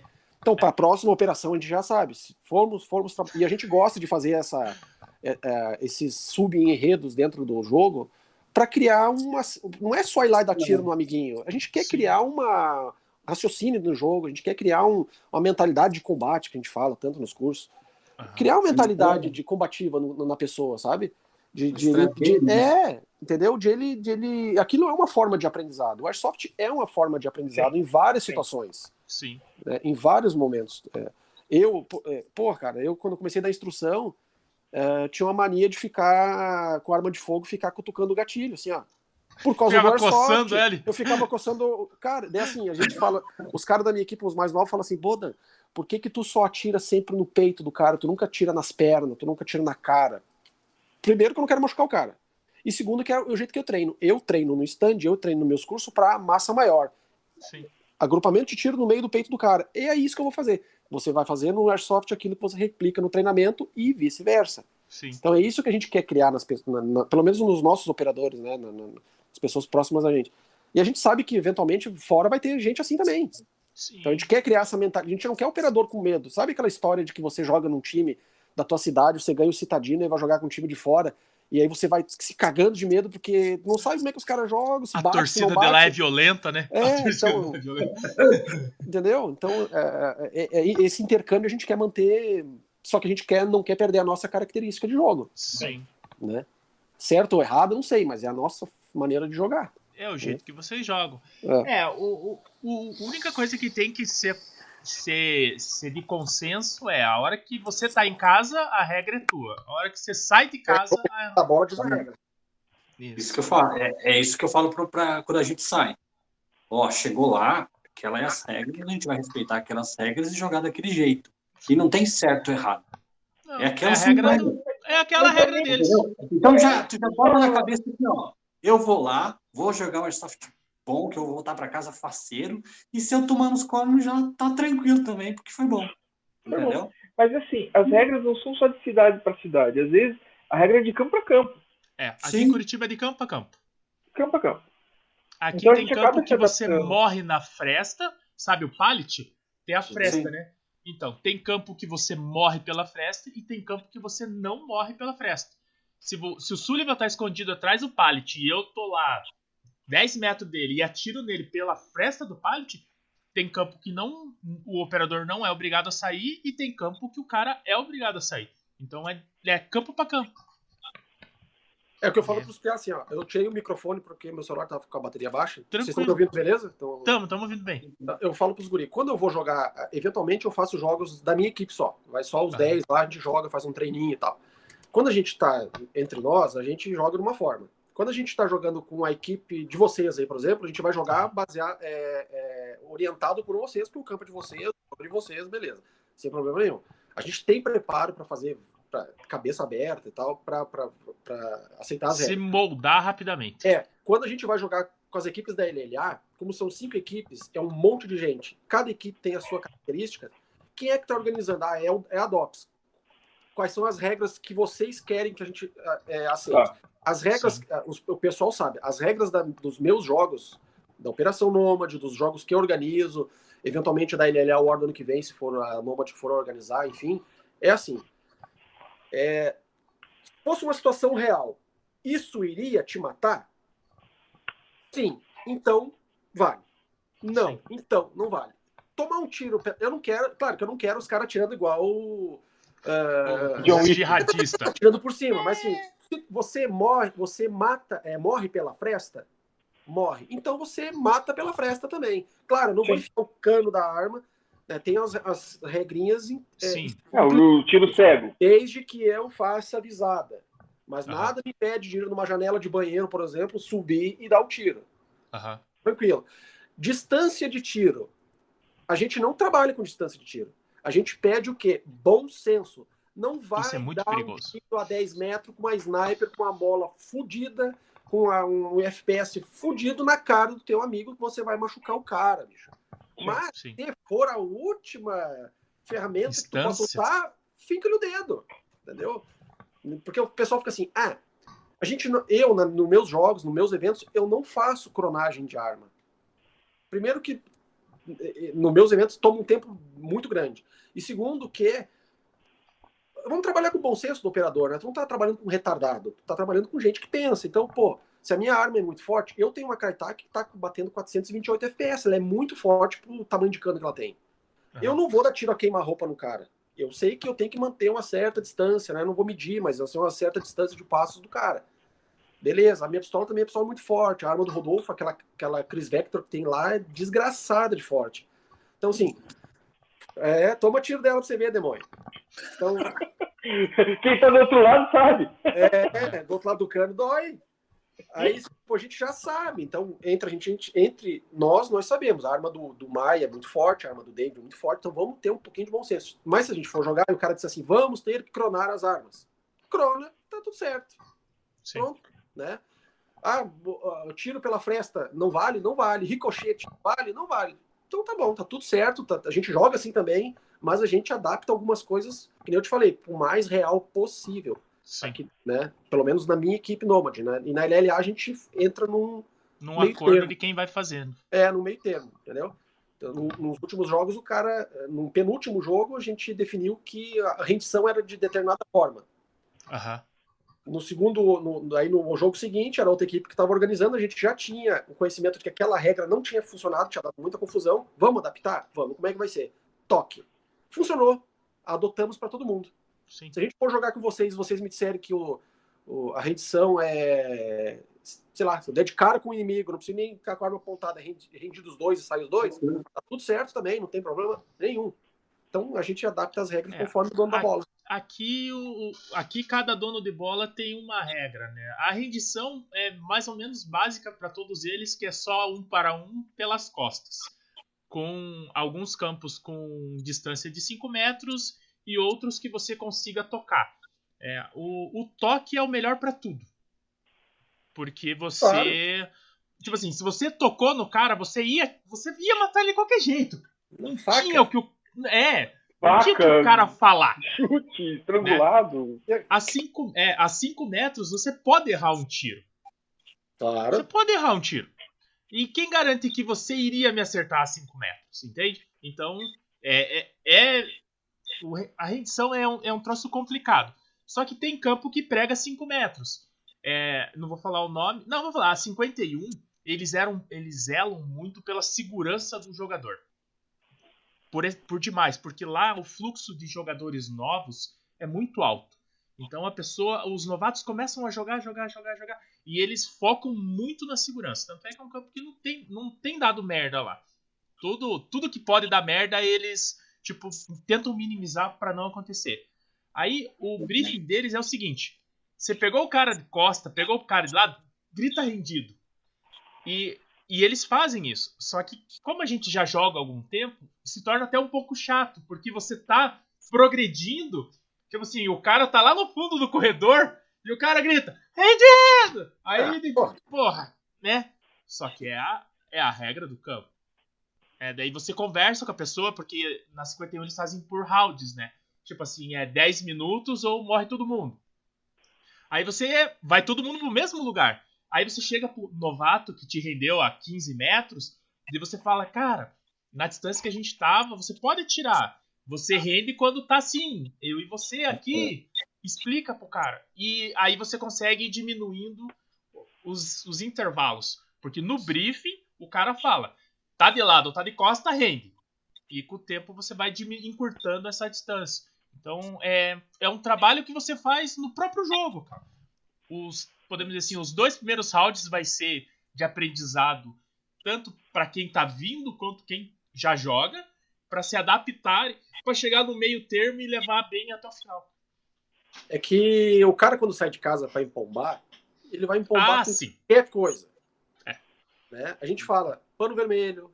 Pessoal, morreu, paninho vermelho. Bota na cabeça, na arma, faz o que você quiser. A gente já definiu o tamanho de uma folha 4, um pano para não ter problema de ninguém, ninguém. A gente pensou até fazer já com a logo da LLA e dar pros caras o pano. Né? Tipo, tá aqui o pano, só uso. Porque acontece o quê? O cara morre, sai caminhando, eu vejo o cara no meio da trilha, sem nada, andando. É Sim. Daí, Aí xinga, né? Domingo, é, domingo quando aconteceu isso. É, eu fiquei com preguiça de pegar o pano. Fiquei com preguiça.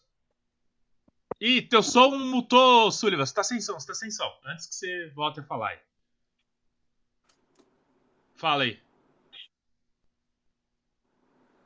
Só um chiado. Não, agora tá você tá sem microfone. É Deus te dando a oportunidade de não falar. Aí, desmutou. E agora? Aí, Voltei. Né? Aí, voltou. É.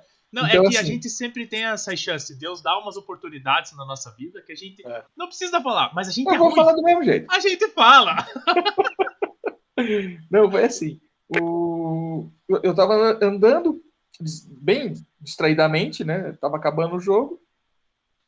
E passaram os caras por mim, eu apontei, o cara só falou pra mim, morto, morto.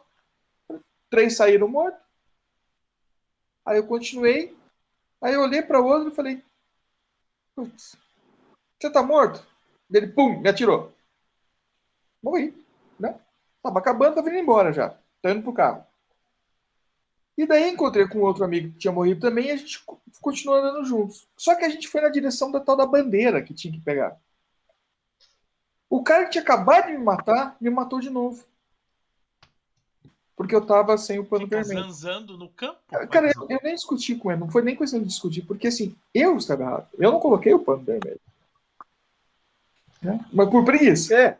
Mas tipo assim, ó, no último treinamento que a gente fez, a gente fez, é, nós estávamos 5 contra 5, a gente fez uma tomada de ambiente. Tá? O objetivo da equipe era tomar o ambiente e extrair. E a outra equipe conter. Uhum. O pessoal caiu todo mundo aí. Não, eu tô aqui, foi só você que caiu. Tamo ouvindo. Tamo ouvindo. Tá, então assim, uh, tá era tomada de ambiente. O que, que aconteceu? Aconteceu que tinha uma estrada, a minha equipe tava, criou uma estratégia de fazer uma distração. Eu e um operador estávamos dentro, no meio da estrada conversando. O operador da equipe adversária deu a volta por trás do terreno e passou do nosso lado e ele achou que a gente estava fora do jogo porque a gente estava conversando. Uhum. Ele passou correndo, olhou pra gente e ficou naquela dúvida: será que estão no jogo? Será que não estão? E parou para conversar com a gente. O Jean sacou a pistola e atirou nele. Deu cara, pô, você não tá fora do jogo? E o pano vermelho, desgraçado, que nós falamos no briefing. Entendeu? Então são. É, sempre vai ter uma coisa ou outra. Sempre. Sempre vai ter. Sim, sempre, sempre, sempre. Mas, mas é, é, é coisa do, do momento. Aqui existe um nome da, de uma manobra chamada Manobra Rui Gordinho em off, depois eu conto para vocês o que é essa manobra, mas não vou contar porque senão a gente explana os nossos, as nossas táticas, né? Mas depois eu conto para vocês o que é a manobra Rui Gordinho. Aí, provavelmente, aí vocês devem fazer com outro nome ou, ou, qualquer coisa assim. Mas é, depois eu explico para vocês. Mas são coisas que dá para ser usada em, em determinados jogos. Num jogo aberto, você não consegue fazer essa que nem você fez a tática de ficar parado conversando, porque num jogo aberto vai ter 50 pessoas para atirar em você, mesmo você estando morto. E você moscando ao vivo, nossa, vão atirar muito. Você tá sem som, Sullivan. Você tá sem som, Sullivan. Vão atirar em você muito. Né? Ah, aqui dá para fazer. Tem uns jogozinhos fechados que, o, que os times montam nos campos comerciais que você consegue, você tem um, um, uma dinâmica de jogo como se fosse um Force on Force. Com pessoas diferentes, às vezes mescla. Tipo assim, tem cinco, cinco equipes, só que a gente tira na carta. Tipo assim, é na sorte. Carta vermelha com carta vermelha e carta preta com carta preta para todo mundo se saber como jogar entrosados, né? Sim. Cara, e é, e é muito legal. Esses jogos de cartas são os melhores, porque você consegue. Tipo assim, eu jogo com você, daí eu, eu sou obrigado, vamos dizer assim, você virou ponta. Eu sou obrigado a me adaptar ao jeito que você conduz a nossa dança. Aí você chegou agora, eu, eu sou ponta e você vai ter que se adaptar ao, ao modo que eu jogo. E, cara, eu acho, eu acho esse jeito de jogar muito bacana. Porque você tem. Fora a questão do, da adrenalina pelo ambiente confinado e você não poder morrer, porque você é uma pessoa muito importante naquela situação, você tem que cuidar para não morrer, cuidar com o que você está fazendo, com quem você está fazendo e se adaptar ao, ao cara da frente e ao cara de trás de você. Cara, e é, e, e é muito massa. É muito massa. É, a gente, por ter bastante gente dentro da LLA, a gente consegue fazer essa troca de, pessoas. Bota um pra lá, um pra cá, faz a misturança, escolhe no. Ah, pega os mais veteranos, escolhe, tirando dois ou um, tá, tá, tá, feita as equipes, pronto. O pessoal tem que se adaptar. Então a gente tem Sim. essa. Dentro da própria liga, a gente tem essa, essa gente... característica de mudar, né? A gente já pegou. A gente pegou um período em que era só as equipes. Duas equipes contra outras duas, né, Dan? Atualmente, é. assim, por um ano, um ano para cá, a gente mistura, pega dois e vai escolhendo. Sim. E é interessante, porque você costuma, tipo, eu passei seis meses sem jogar com um cara de uma outra equipe, porque eu sempre jogava com a minha. Pô, Sim. agora, entendeu? Tá legal. Vai, vai mudando, né? E é bom pegar os, pega os novatos, né? Pega os novatos. Dos novatos né? É, o, a minha equipe, ela hoje eu tô com só praticamente só tô eu de veterano na, na, minha equipe. Tem mais um, só que ele aparece bem pouco para jogar. Aí eu, eu, eu, tá, eu no CQB eu tava fazendo o pessoal aprender a puxar uma fila. Porque o que acontecia? Se eu era o ponta, a equipe ia bem até eu morrer. Eu morri, acabou a equipe. Ninguém fazia mais nada. Ou ficava uhum. esperando, ou, ou debandava. Aí o que, que eu tava fazendo? Tipo assim, todo mundo morreu. Agora você foi o último a morrer? Foi. Então você vai ser o primeiro a sair. Você é o ponto agora. Aí o cara virava ponto. Daí ele morria, eu pegava um outro cara aqui e ia assumindo. para fazer os caras conseguir ter mentalidade de como jogar. Aqui em Curitiba, que nem eu falei, a gente não joga tanto para não morrer. Porque o, o ambiente de CQB aqui é, é muito agressivo. É, se você não é agressivo aqui, você não sai do lugar. Então eu tenho que fazer o meu jogador entender que ele vai morrer. Ele, e uma ele dificuldade vai... que a gente tem é essa também no CQB, né? Esses CQBs muito próximos, muito, muito, agressivos, a gente também tem uma dificuldade, porque o nosso cenário aqui, como não é tão urbano, Sim. o pessoal, quando vai comprar uma arma, ele dá preferência em armas de longo alcance. Pega uma sniper, pega uma DMR, pega uma suporte, que dá, uh, talvez não tenha um alcance tão grande, mas tem um, um, poder de fogo bom. Um poder de fogo maior. E o pessoal não compra a, a, os, as, os, as CRB da vida, é as curtinhas da vida, entendeu? Então já é um, é um dificultador para a gente, a gente vai ter que se adaptar. Sim. Então já sabe que o operador que vai para lá já tem que saber que não vai poder ir com aquela SPR da Crytek compridona, não tem né? espaço. É, muito não grande. Né? Ah, o cara não e... tem pistola, já é dificultador também. Já é um empecilho maior. E, e nessas, aqui... nessas viagens, por exemplo, quando a gente vai, já, já tem essa mentalidade, a gente tem um estilo de jogar, a gente vai tentar adaptar o melhor do que a gente pode do nosso estilo, mas assim, ó, a gente joga conforme as regras do campo de lá. É. Você entendeu? E tudo é lucro. Tudo, é lucro, tudo é lucro. É, é, tipo assim, uma. Vamos pra, pra guerra no sentido assim, ó, posso tomar na cara, vou. Entendeu? E volta e é legal, é, é legal que o, a gente seleciona o pessoal e meio que já cria uma, uma, A história, o jogo já começa ali, a história já começa ali. Ah, pessoal, vamos pro jogo lá em Curitiba, o campo é assim, assim, assim, assado, a gente pode encontrar pessoal assim, assim, assim, assado. A história já começa ali. Preparação, já, sabe? Como se tivesse sido convocado. Ó, tu foi convocado para jogar lá no tal lugar. Os caras já ficam enlouquecidos, né? Já dá aquele. Sim, a, a resenha um pré e né? pós-jogo que vai. Entendeu? Sim. É, cara, é muito eu... legal. Esse, a Operação Nômade que a gente fez, tem 22 pessoas de Joinville. Não parava de chegar carro, não parava de chegar carro. Pô, cara, a, a, a conversa antes do jogo e depois do jogo foi melhor que o jogo. Sim, mas sempre, geralmente é, sempre. é, cara.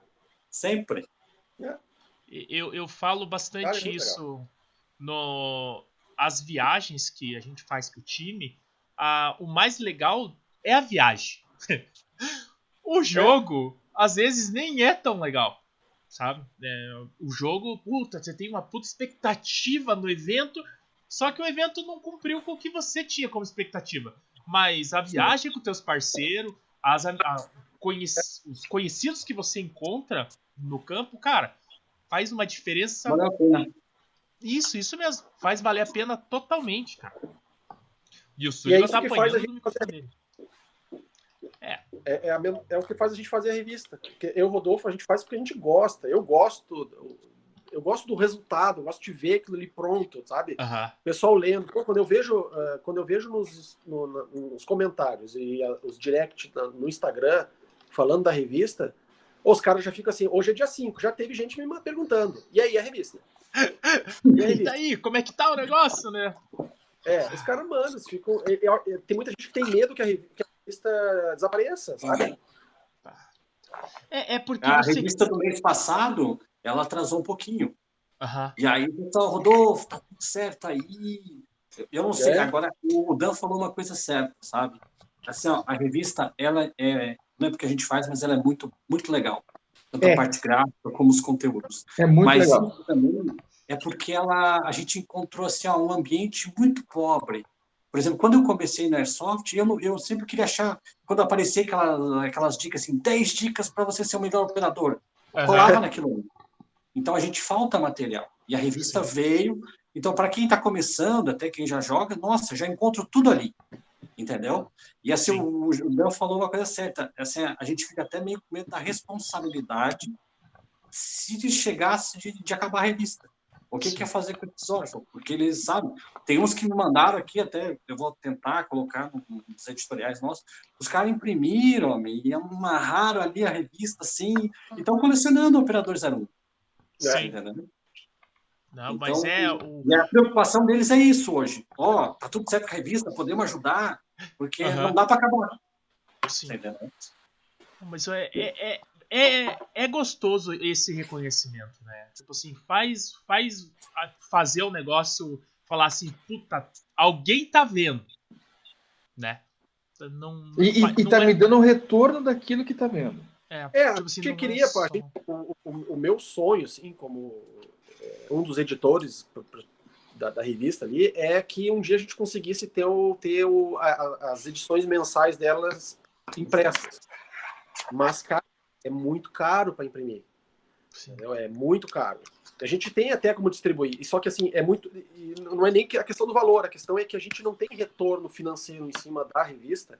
Sim. É, mesmo que ela tenha anunciantes. Ela tem poucos anunciantes, mas esses anunciantes não geram um retorno financeiro que vá proporcionar com que ela seja impressa. Então, o que, que a gente pensou? Vamos fazer no final do ano, sei lá, é, uma edição especial do ano uma retrospectiva. E vamos mandar imprimir lá algumas é. edições e mandar para os parcerias, assim, é para o cara que anunciou o ano todo, para um patrocinador, assim, para um cara que está junto na operação, para um cara que está uh, desde o começo, para um correspondente guerra, entendeu? Para criar um, um souvenir. Uma expectativa para o ano que vem, né? Fala assim. é, fazer um boxão. Porque, na verdade, a revista ela tem que vencer um desafio, que é o quê? é a durabilidade. É. O cara que vai anunciar na revista, ele tem que ver assim, não, essa revista ela tem continuidade. Sim. Eu também entendo o investidor. Eu vou investir no negócio, mas ainda deu só cinco edições. Vamos ver se depois de um ano já. Você entendeu? Então, Sim. essa continuidade. Então, tem que vencer é, isso. É, depois aí. do ano, o que, nós vamos fazer? Vamos, a gente vai receber uma proposta da editora Abril, vamos vender para a editora Abril. É, isso mesmo. não, não, não, não vende para Abril, que daí vai parar de aparecer as Arsoft. É, oh, mas foi editora grande. Agora, final do ano, assim, ó, eu não vejo a hora de chegar ao final do ano por um motivo. Ah. Já mandou para mim uma pressa. Assim, a gente vai, vai fazer tipo livro mesmo dele. Pegar, que a nossa intenção, como não dá para fazer uma revista mensal, a gente vai fazer um, um almanac anual. Hum. Então, em tese, você vai ter um almanac impresso no final do ano, com Sim. todas as revistas ali dentro. Entendeu? Ah, tá. Ali, cara, o dano. O, o, o custo, o custo não, seria, não seria similar? Não entendi. O custo não é, seria similar? É que a gente tem duas, duas possibilidades. Ou a gente imprime em grande escala, em grande escala, quando eu digo assim, eu fiz os orçamentos, é, cara, uma gráfica só aceitou fazer menos de 500 é, tiragens, de 500 unidades, uhum. né, tiragem de 500, para 20 páginas. Só que a nossa revista já está com 24 páginas. Ah. Ela começou com 12, né? Já dobrou. A, pers a, a, a, perspectiva é que até o final do ano ela aumente muito, porque daí, assim, uma das características que a gente acabou não falando, que a gente normalmente não fala, é o que a, a, gente quer chegar no, no, momento em que a gente vai usar 100% das fotos, com exceção do mural e dos classificados, 100% das imagens usadas na revista feitas por nós. Uhum. Entendeu? É que ela tem uma qualidade gráfica, que ela tem uma qualidade de imagem, que ela tem um, um, um contexto dentro da revista, a gente utiliza ela. Então, para a gente não utilizar mais, como foi na primeira edição, algumas imagens de banco de imagens. Uhum. As imagens com direitos autorais, ou sei lá. Né? Não é nem para não sofrer processo, é para que a gente tenha uma identidade nossa. Então, assim, Abre qualquer foto, é vocês. Sim. Então, assim, para a gente fazer impressão, vamos chutar lá, o orçamento mais barato que eu tive, para fazer 500 unidades, 7 mil reais. Caralho. É muito, muito dinheiro. É.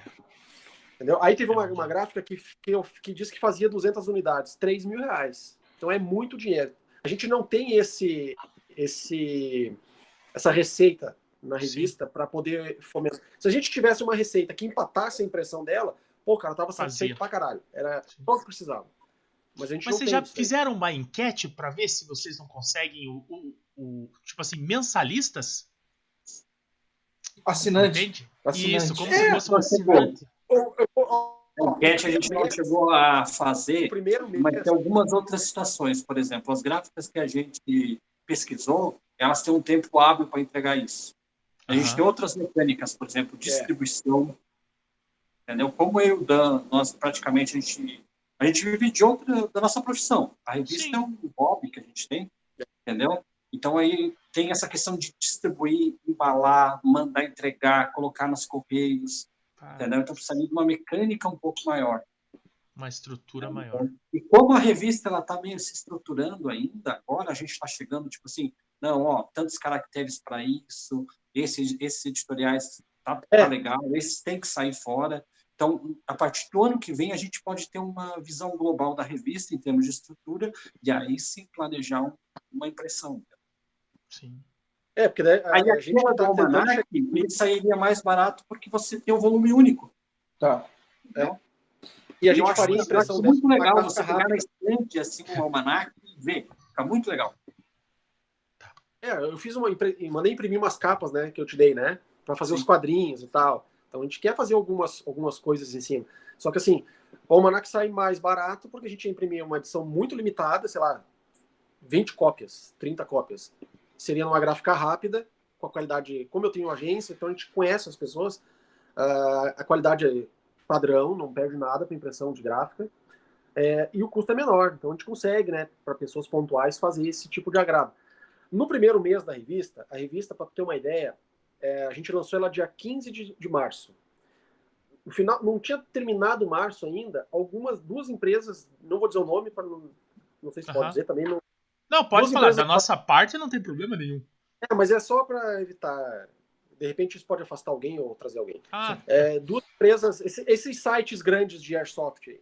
Uhum. Imagine os dois maiores aí. Não sei se são os dois maiores, mas são os dois mais conhecidos entraram em contato e fizeram a pergunta errada, vamos, que a gente tem interesse em anunciar e tal. Só que aí mandaram lá, eu preciso saber quantos views vocês têm no site. Quantos. Eu falei pro cara, bicho, é, hum. é tipo você contratar um estagiário e pedir experiência pro cara, porra. É. O cara é bom, o troço tem qualidade, mas o cara não tem experiência, ele vai adquirir com o tempo. Então Sim. dá um tempo para revista para ela te mostrar isso daí. A gente, cara, se for comparar a primeira edição com a quinta edição, de, em termos de, de conteúdo, Evolução. qualidade gráfica e acessos, bah, não, nem tem comparação. Não, não, tem como comparar um troço com o outro. Então agora os caras estão começando a dar aquela beliscada de novo. Ah, uma coisa que a gente notou, isso eu vou falar, foda-se. É, a gente faz as lives, a Arsenal não me segue, não segue a LLA e a gente também não segue eles. Mas eles sempre entram nas lives. Ah, Por quê? É, né? nós temos os nossos haters. Entendeu?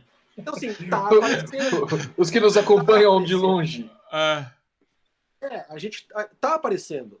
É, chegou em vocês a, a, revista. Chegou nos caras lá no Nordeste. Chegou no, no, Porra, chegou no Portugal. Sim. A gente não precisou ir atrás do cara muitas vezes. Às vezes o cara, pô, gostaria de participar. Como faz? Tamo junto. Faz isso aqui tá tudo certo. Sim. Vamos ver se não tem gente na frente, que a gente preza muito pela ordem de chegada, para não ninguém ficar chateado com a gente, claro. entendeu? É transparente, cara, é transparente o negócio, sabe? Para foto, para isso, pra... então eu já tanto eu deixo muito claro. O pessoal pergunta assim: por que, que a capa sempre tem operadores de vocês? Porque é Liga Lagiana de Airsoft. Não, é que você é educado demais. Você tem que falar porque a revista é minha, meu. Eu faço o que eu quero. A bola é minha. Bicho, é. eu tentei botar o Rodolfo na capa, ele não quis. Não quis, mas fala assim, né? Eu coloco o que eu quero, meu. Fala assim, simples assim. Né? Eu falei pro cara, bicho, não, não é porque liga é, é, da, é, da, é Lagiana, de Lages, é uma cidade e tal. Né? É pra mostrar tá de dentro pra fora como é o Airsoft. Mas eu, eu, eu preciso falar um negócio pra vocês que eu tô me segurando. Eu tô me segurando desde o início. Ir no banheiro? Não. Ah. O Helder Rodrigues. Você conhece o Helder Rodrigues, o Rodolfo? Helder Rodrigues? Não. Depois você faz um, um Google, o Helder Rodrigues. Ele é a tua cara. Ai, meu Deus. Ele, ele interrompeu o cara pra falar isso. Eu cara. Ah, aqui, aqui, quando... aqui lá tem um cara no mercado. Ele disse que tem um outro que vende carro aqui também, igualzinho. Então, quando o Dan falou de colocar o, o Rodolfo na capa, se o Rodolfo não quiser, chama o Helder. O Helder Rodrigues. Vai, Veste o Helder de Rodolfo? Cara, tá valendo? Eu tô superando, sabe? Eu tô superando assim, essa história de live. A primeira vez que eu vi na vida foi aquela da revista, a primeira revista. Sabe? Eu não sabia nem que que girar o negócio aqui, ó. A minha mulher falou assim, oh, um monte de gente mandou mensagem, tem que levantar o parangolé ali, sabe? Cara, eu tô me superando, sabe? Agora é que eu tô mais ou menos assim tal. Porque esse negócio de vídeo, cara, não é comigo. Mas tô, por isso que eles falam assim, ah, por que você não faz uns vídeos aí? Cara, eu só faço no estritamente necessário. É, outra coisa que a pessoa pergunta é por que a gente não tem um canal no YouTube? Por que a gente não tem um podcast? Porque não é o foco. Sim. O foco é a revista. É, a gente é meio velho, a gente já é velho. Então a gente gosta. Eu gostaria de folhear assim. ela. Então, é, é isso que eu falei. Eu ainda gosto também de folhear a revista, né? Cara, mas a revista digital já não é velha, a revista já é moderna, né? É, sim, sim. Não, mas é que a, a, gente ainda não chegou aonde a gente quer chegar ainda, né? A questão da impressão, ter, manter ela digital, claro, mas manter ela. Uma coisa que a gente não tinha até dois meses era o site. Sim. Para que, que serve um site de uma equipe de Airsoft? Para nada. Mas a gente é achou que deve, deveria ter essa presença. Sim. É.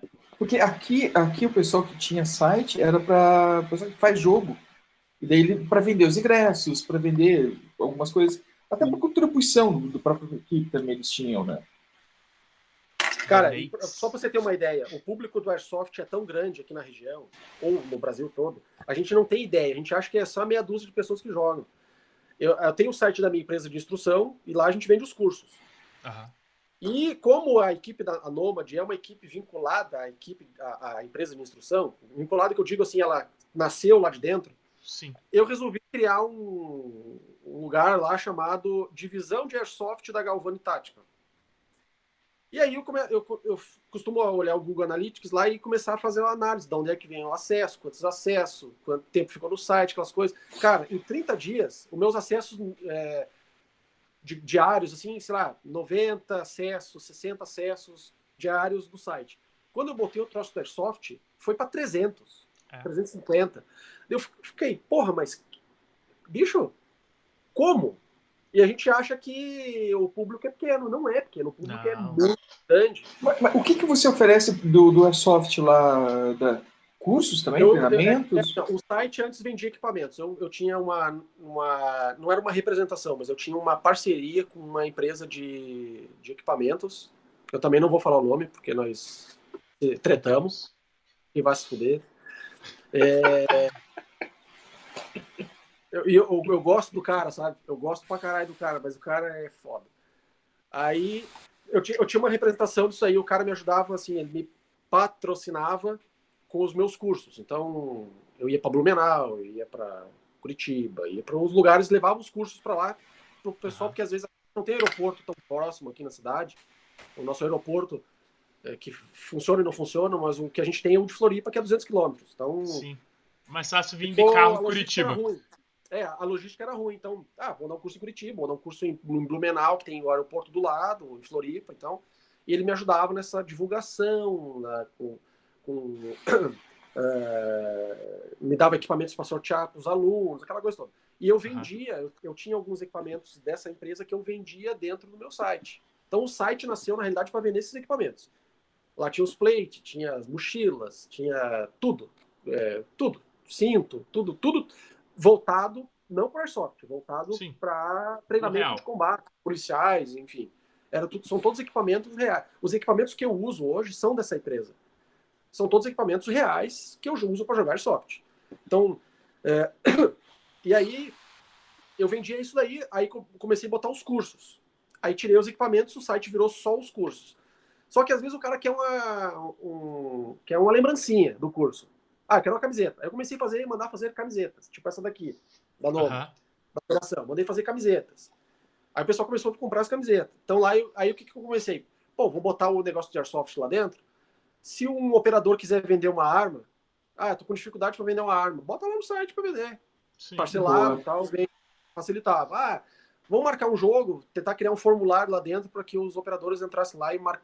dessem o seu nome para uma lista de jogo lá dentro. Então começou a vender essas coisinhas, copo, uh, chaveiro, então essas coisinhas, essas bobagemzinhas assim para Airsoft, Airsoft. Loja sabe? de souvenir, podemos dizer assim. Hã? É, loja de souvenir, falamos assim. É, aquela, aquela. E também para o pessoal conhecer.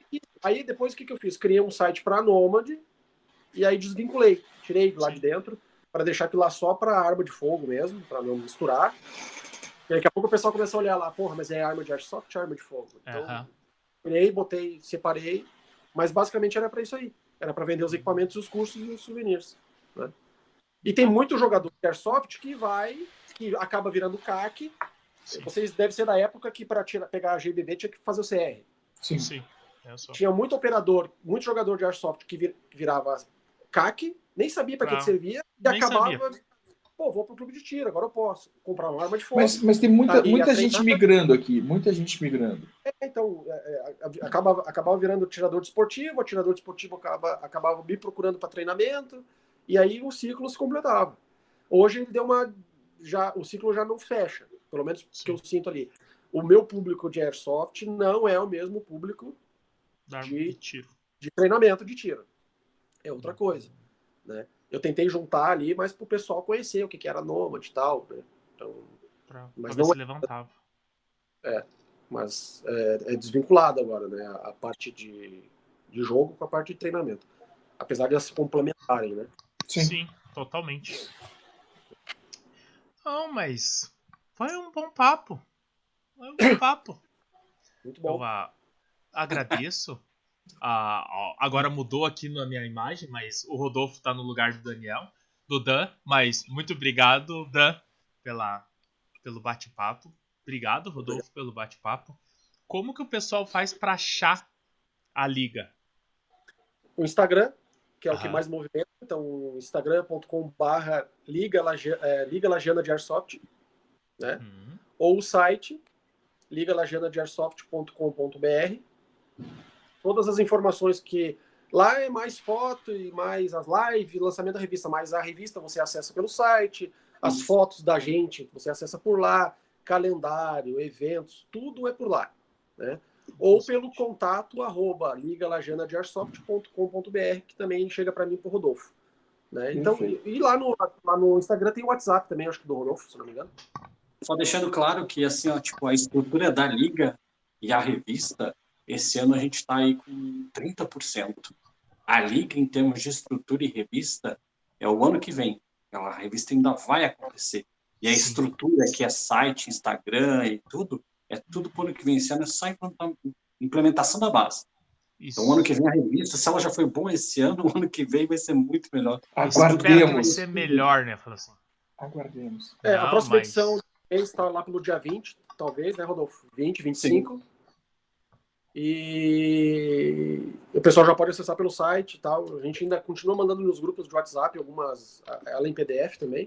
Uhum. Mas basicamente, acessa lá, vocês vão ter, vão chegar na gente inevitavelmente. E para marcar jogo, né? Convida a gente para jogar que a gente vai. Então, mas vamos, nós estávamos já. estava combinando com o Rodolfo até, né? Aqui, então, quando, a, quando é. acabar a entrevista aqui, a gente bate um, um papo off. Daí boa, a, boa, gente, boa, a gente consegue se a, se comunar a fazer alguma coisa bem interessante. Então, vamos encerrar para a gente poder bater nosso papo sem, sem a câmera gravando, porque é mais legal, né? Dá para falar palavrão e besteira, porque gravando a gente não pode falar porque o YouTube corta a gente. É. Então, É. Então, assim a gente encerra o Papo Entrevista de hoje com o pessoal da Liga Lagiana. Não, é Liga, Liga Lagiana, Lagiana de. Bom, muito obrigado a todos. Valeu. Tchau.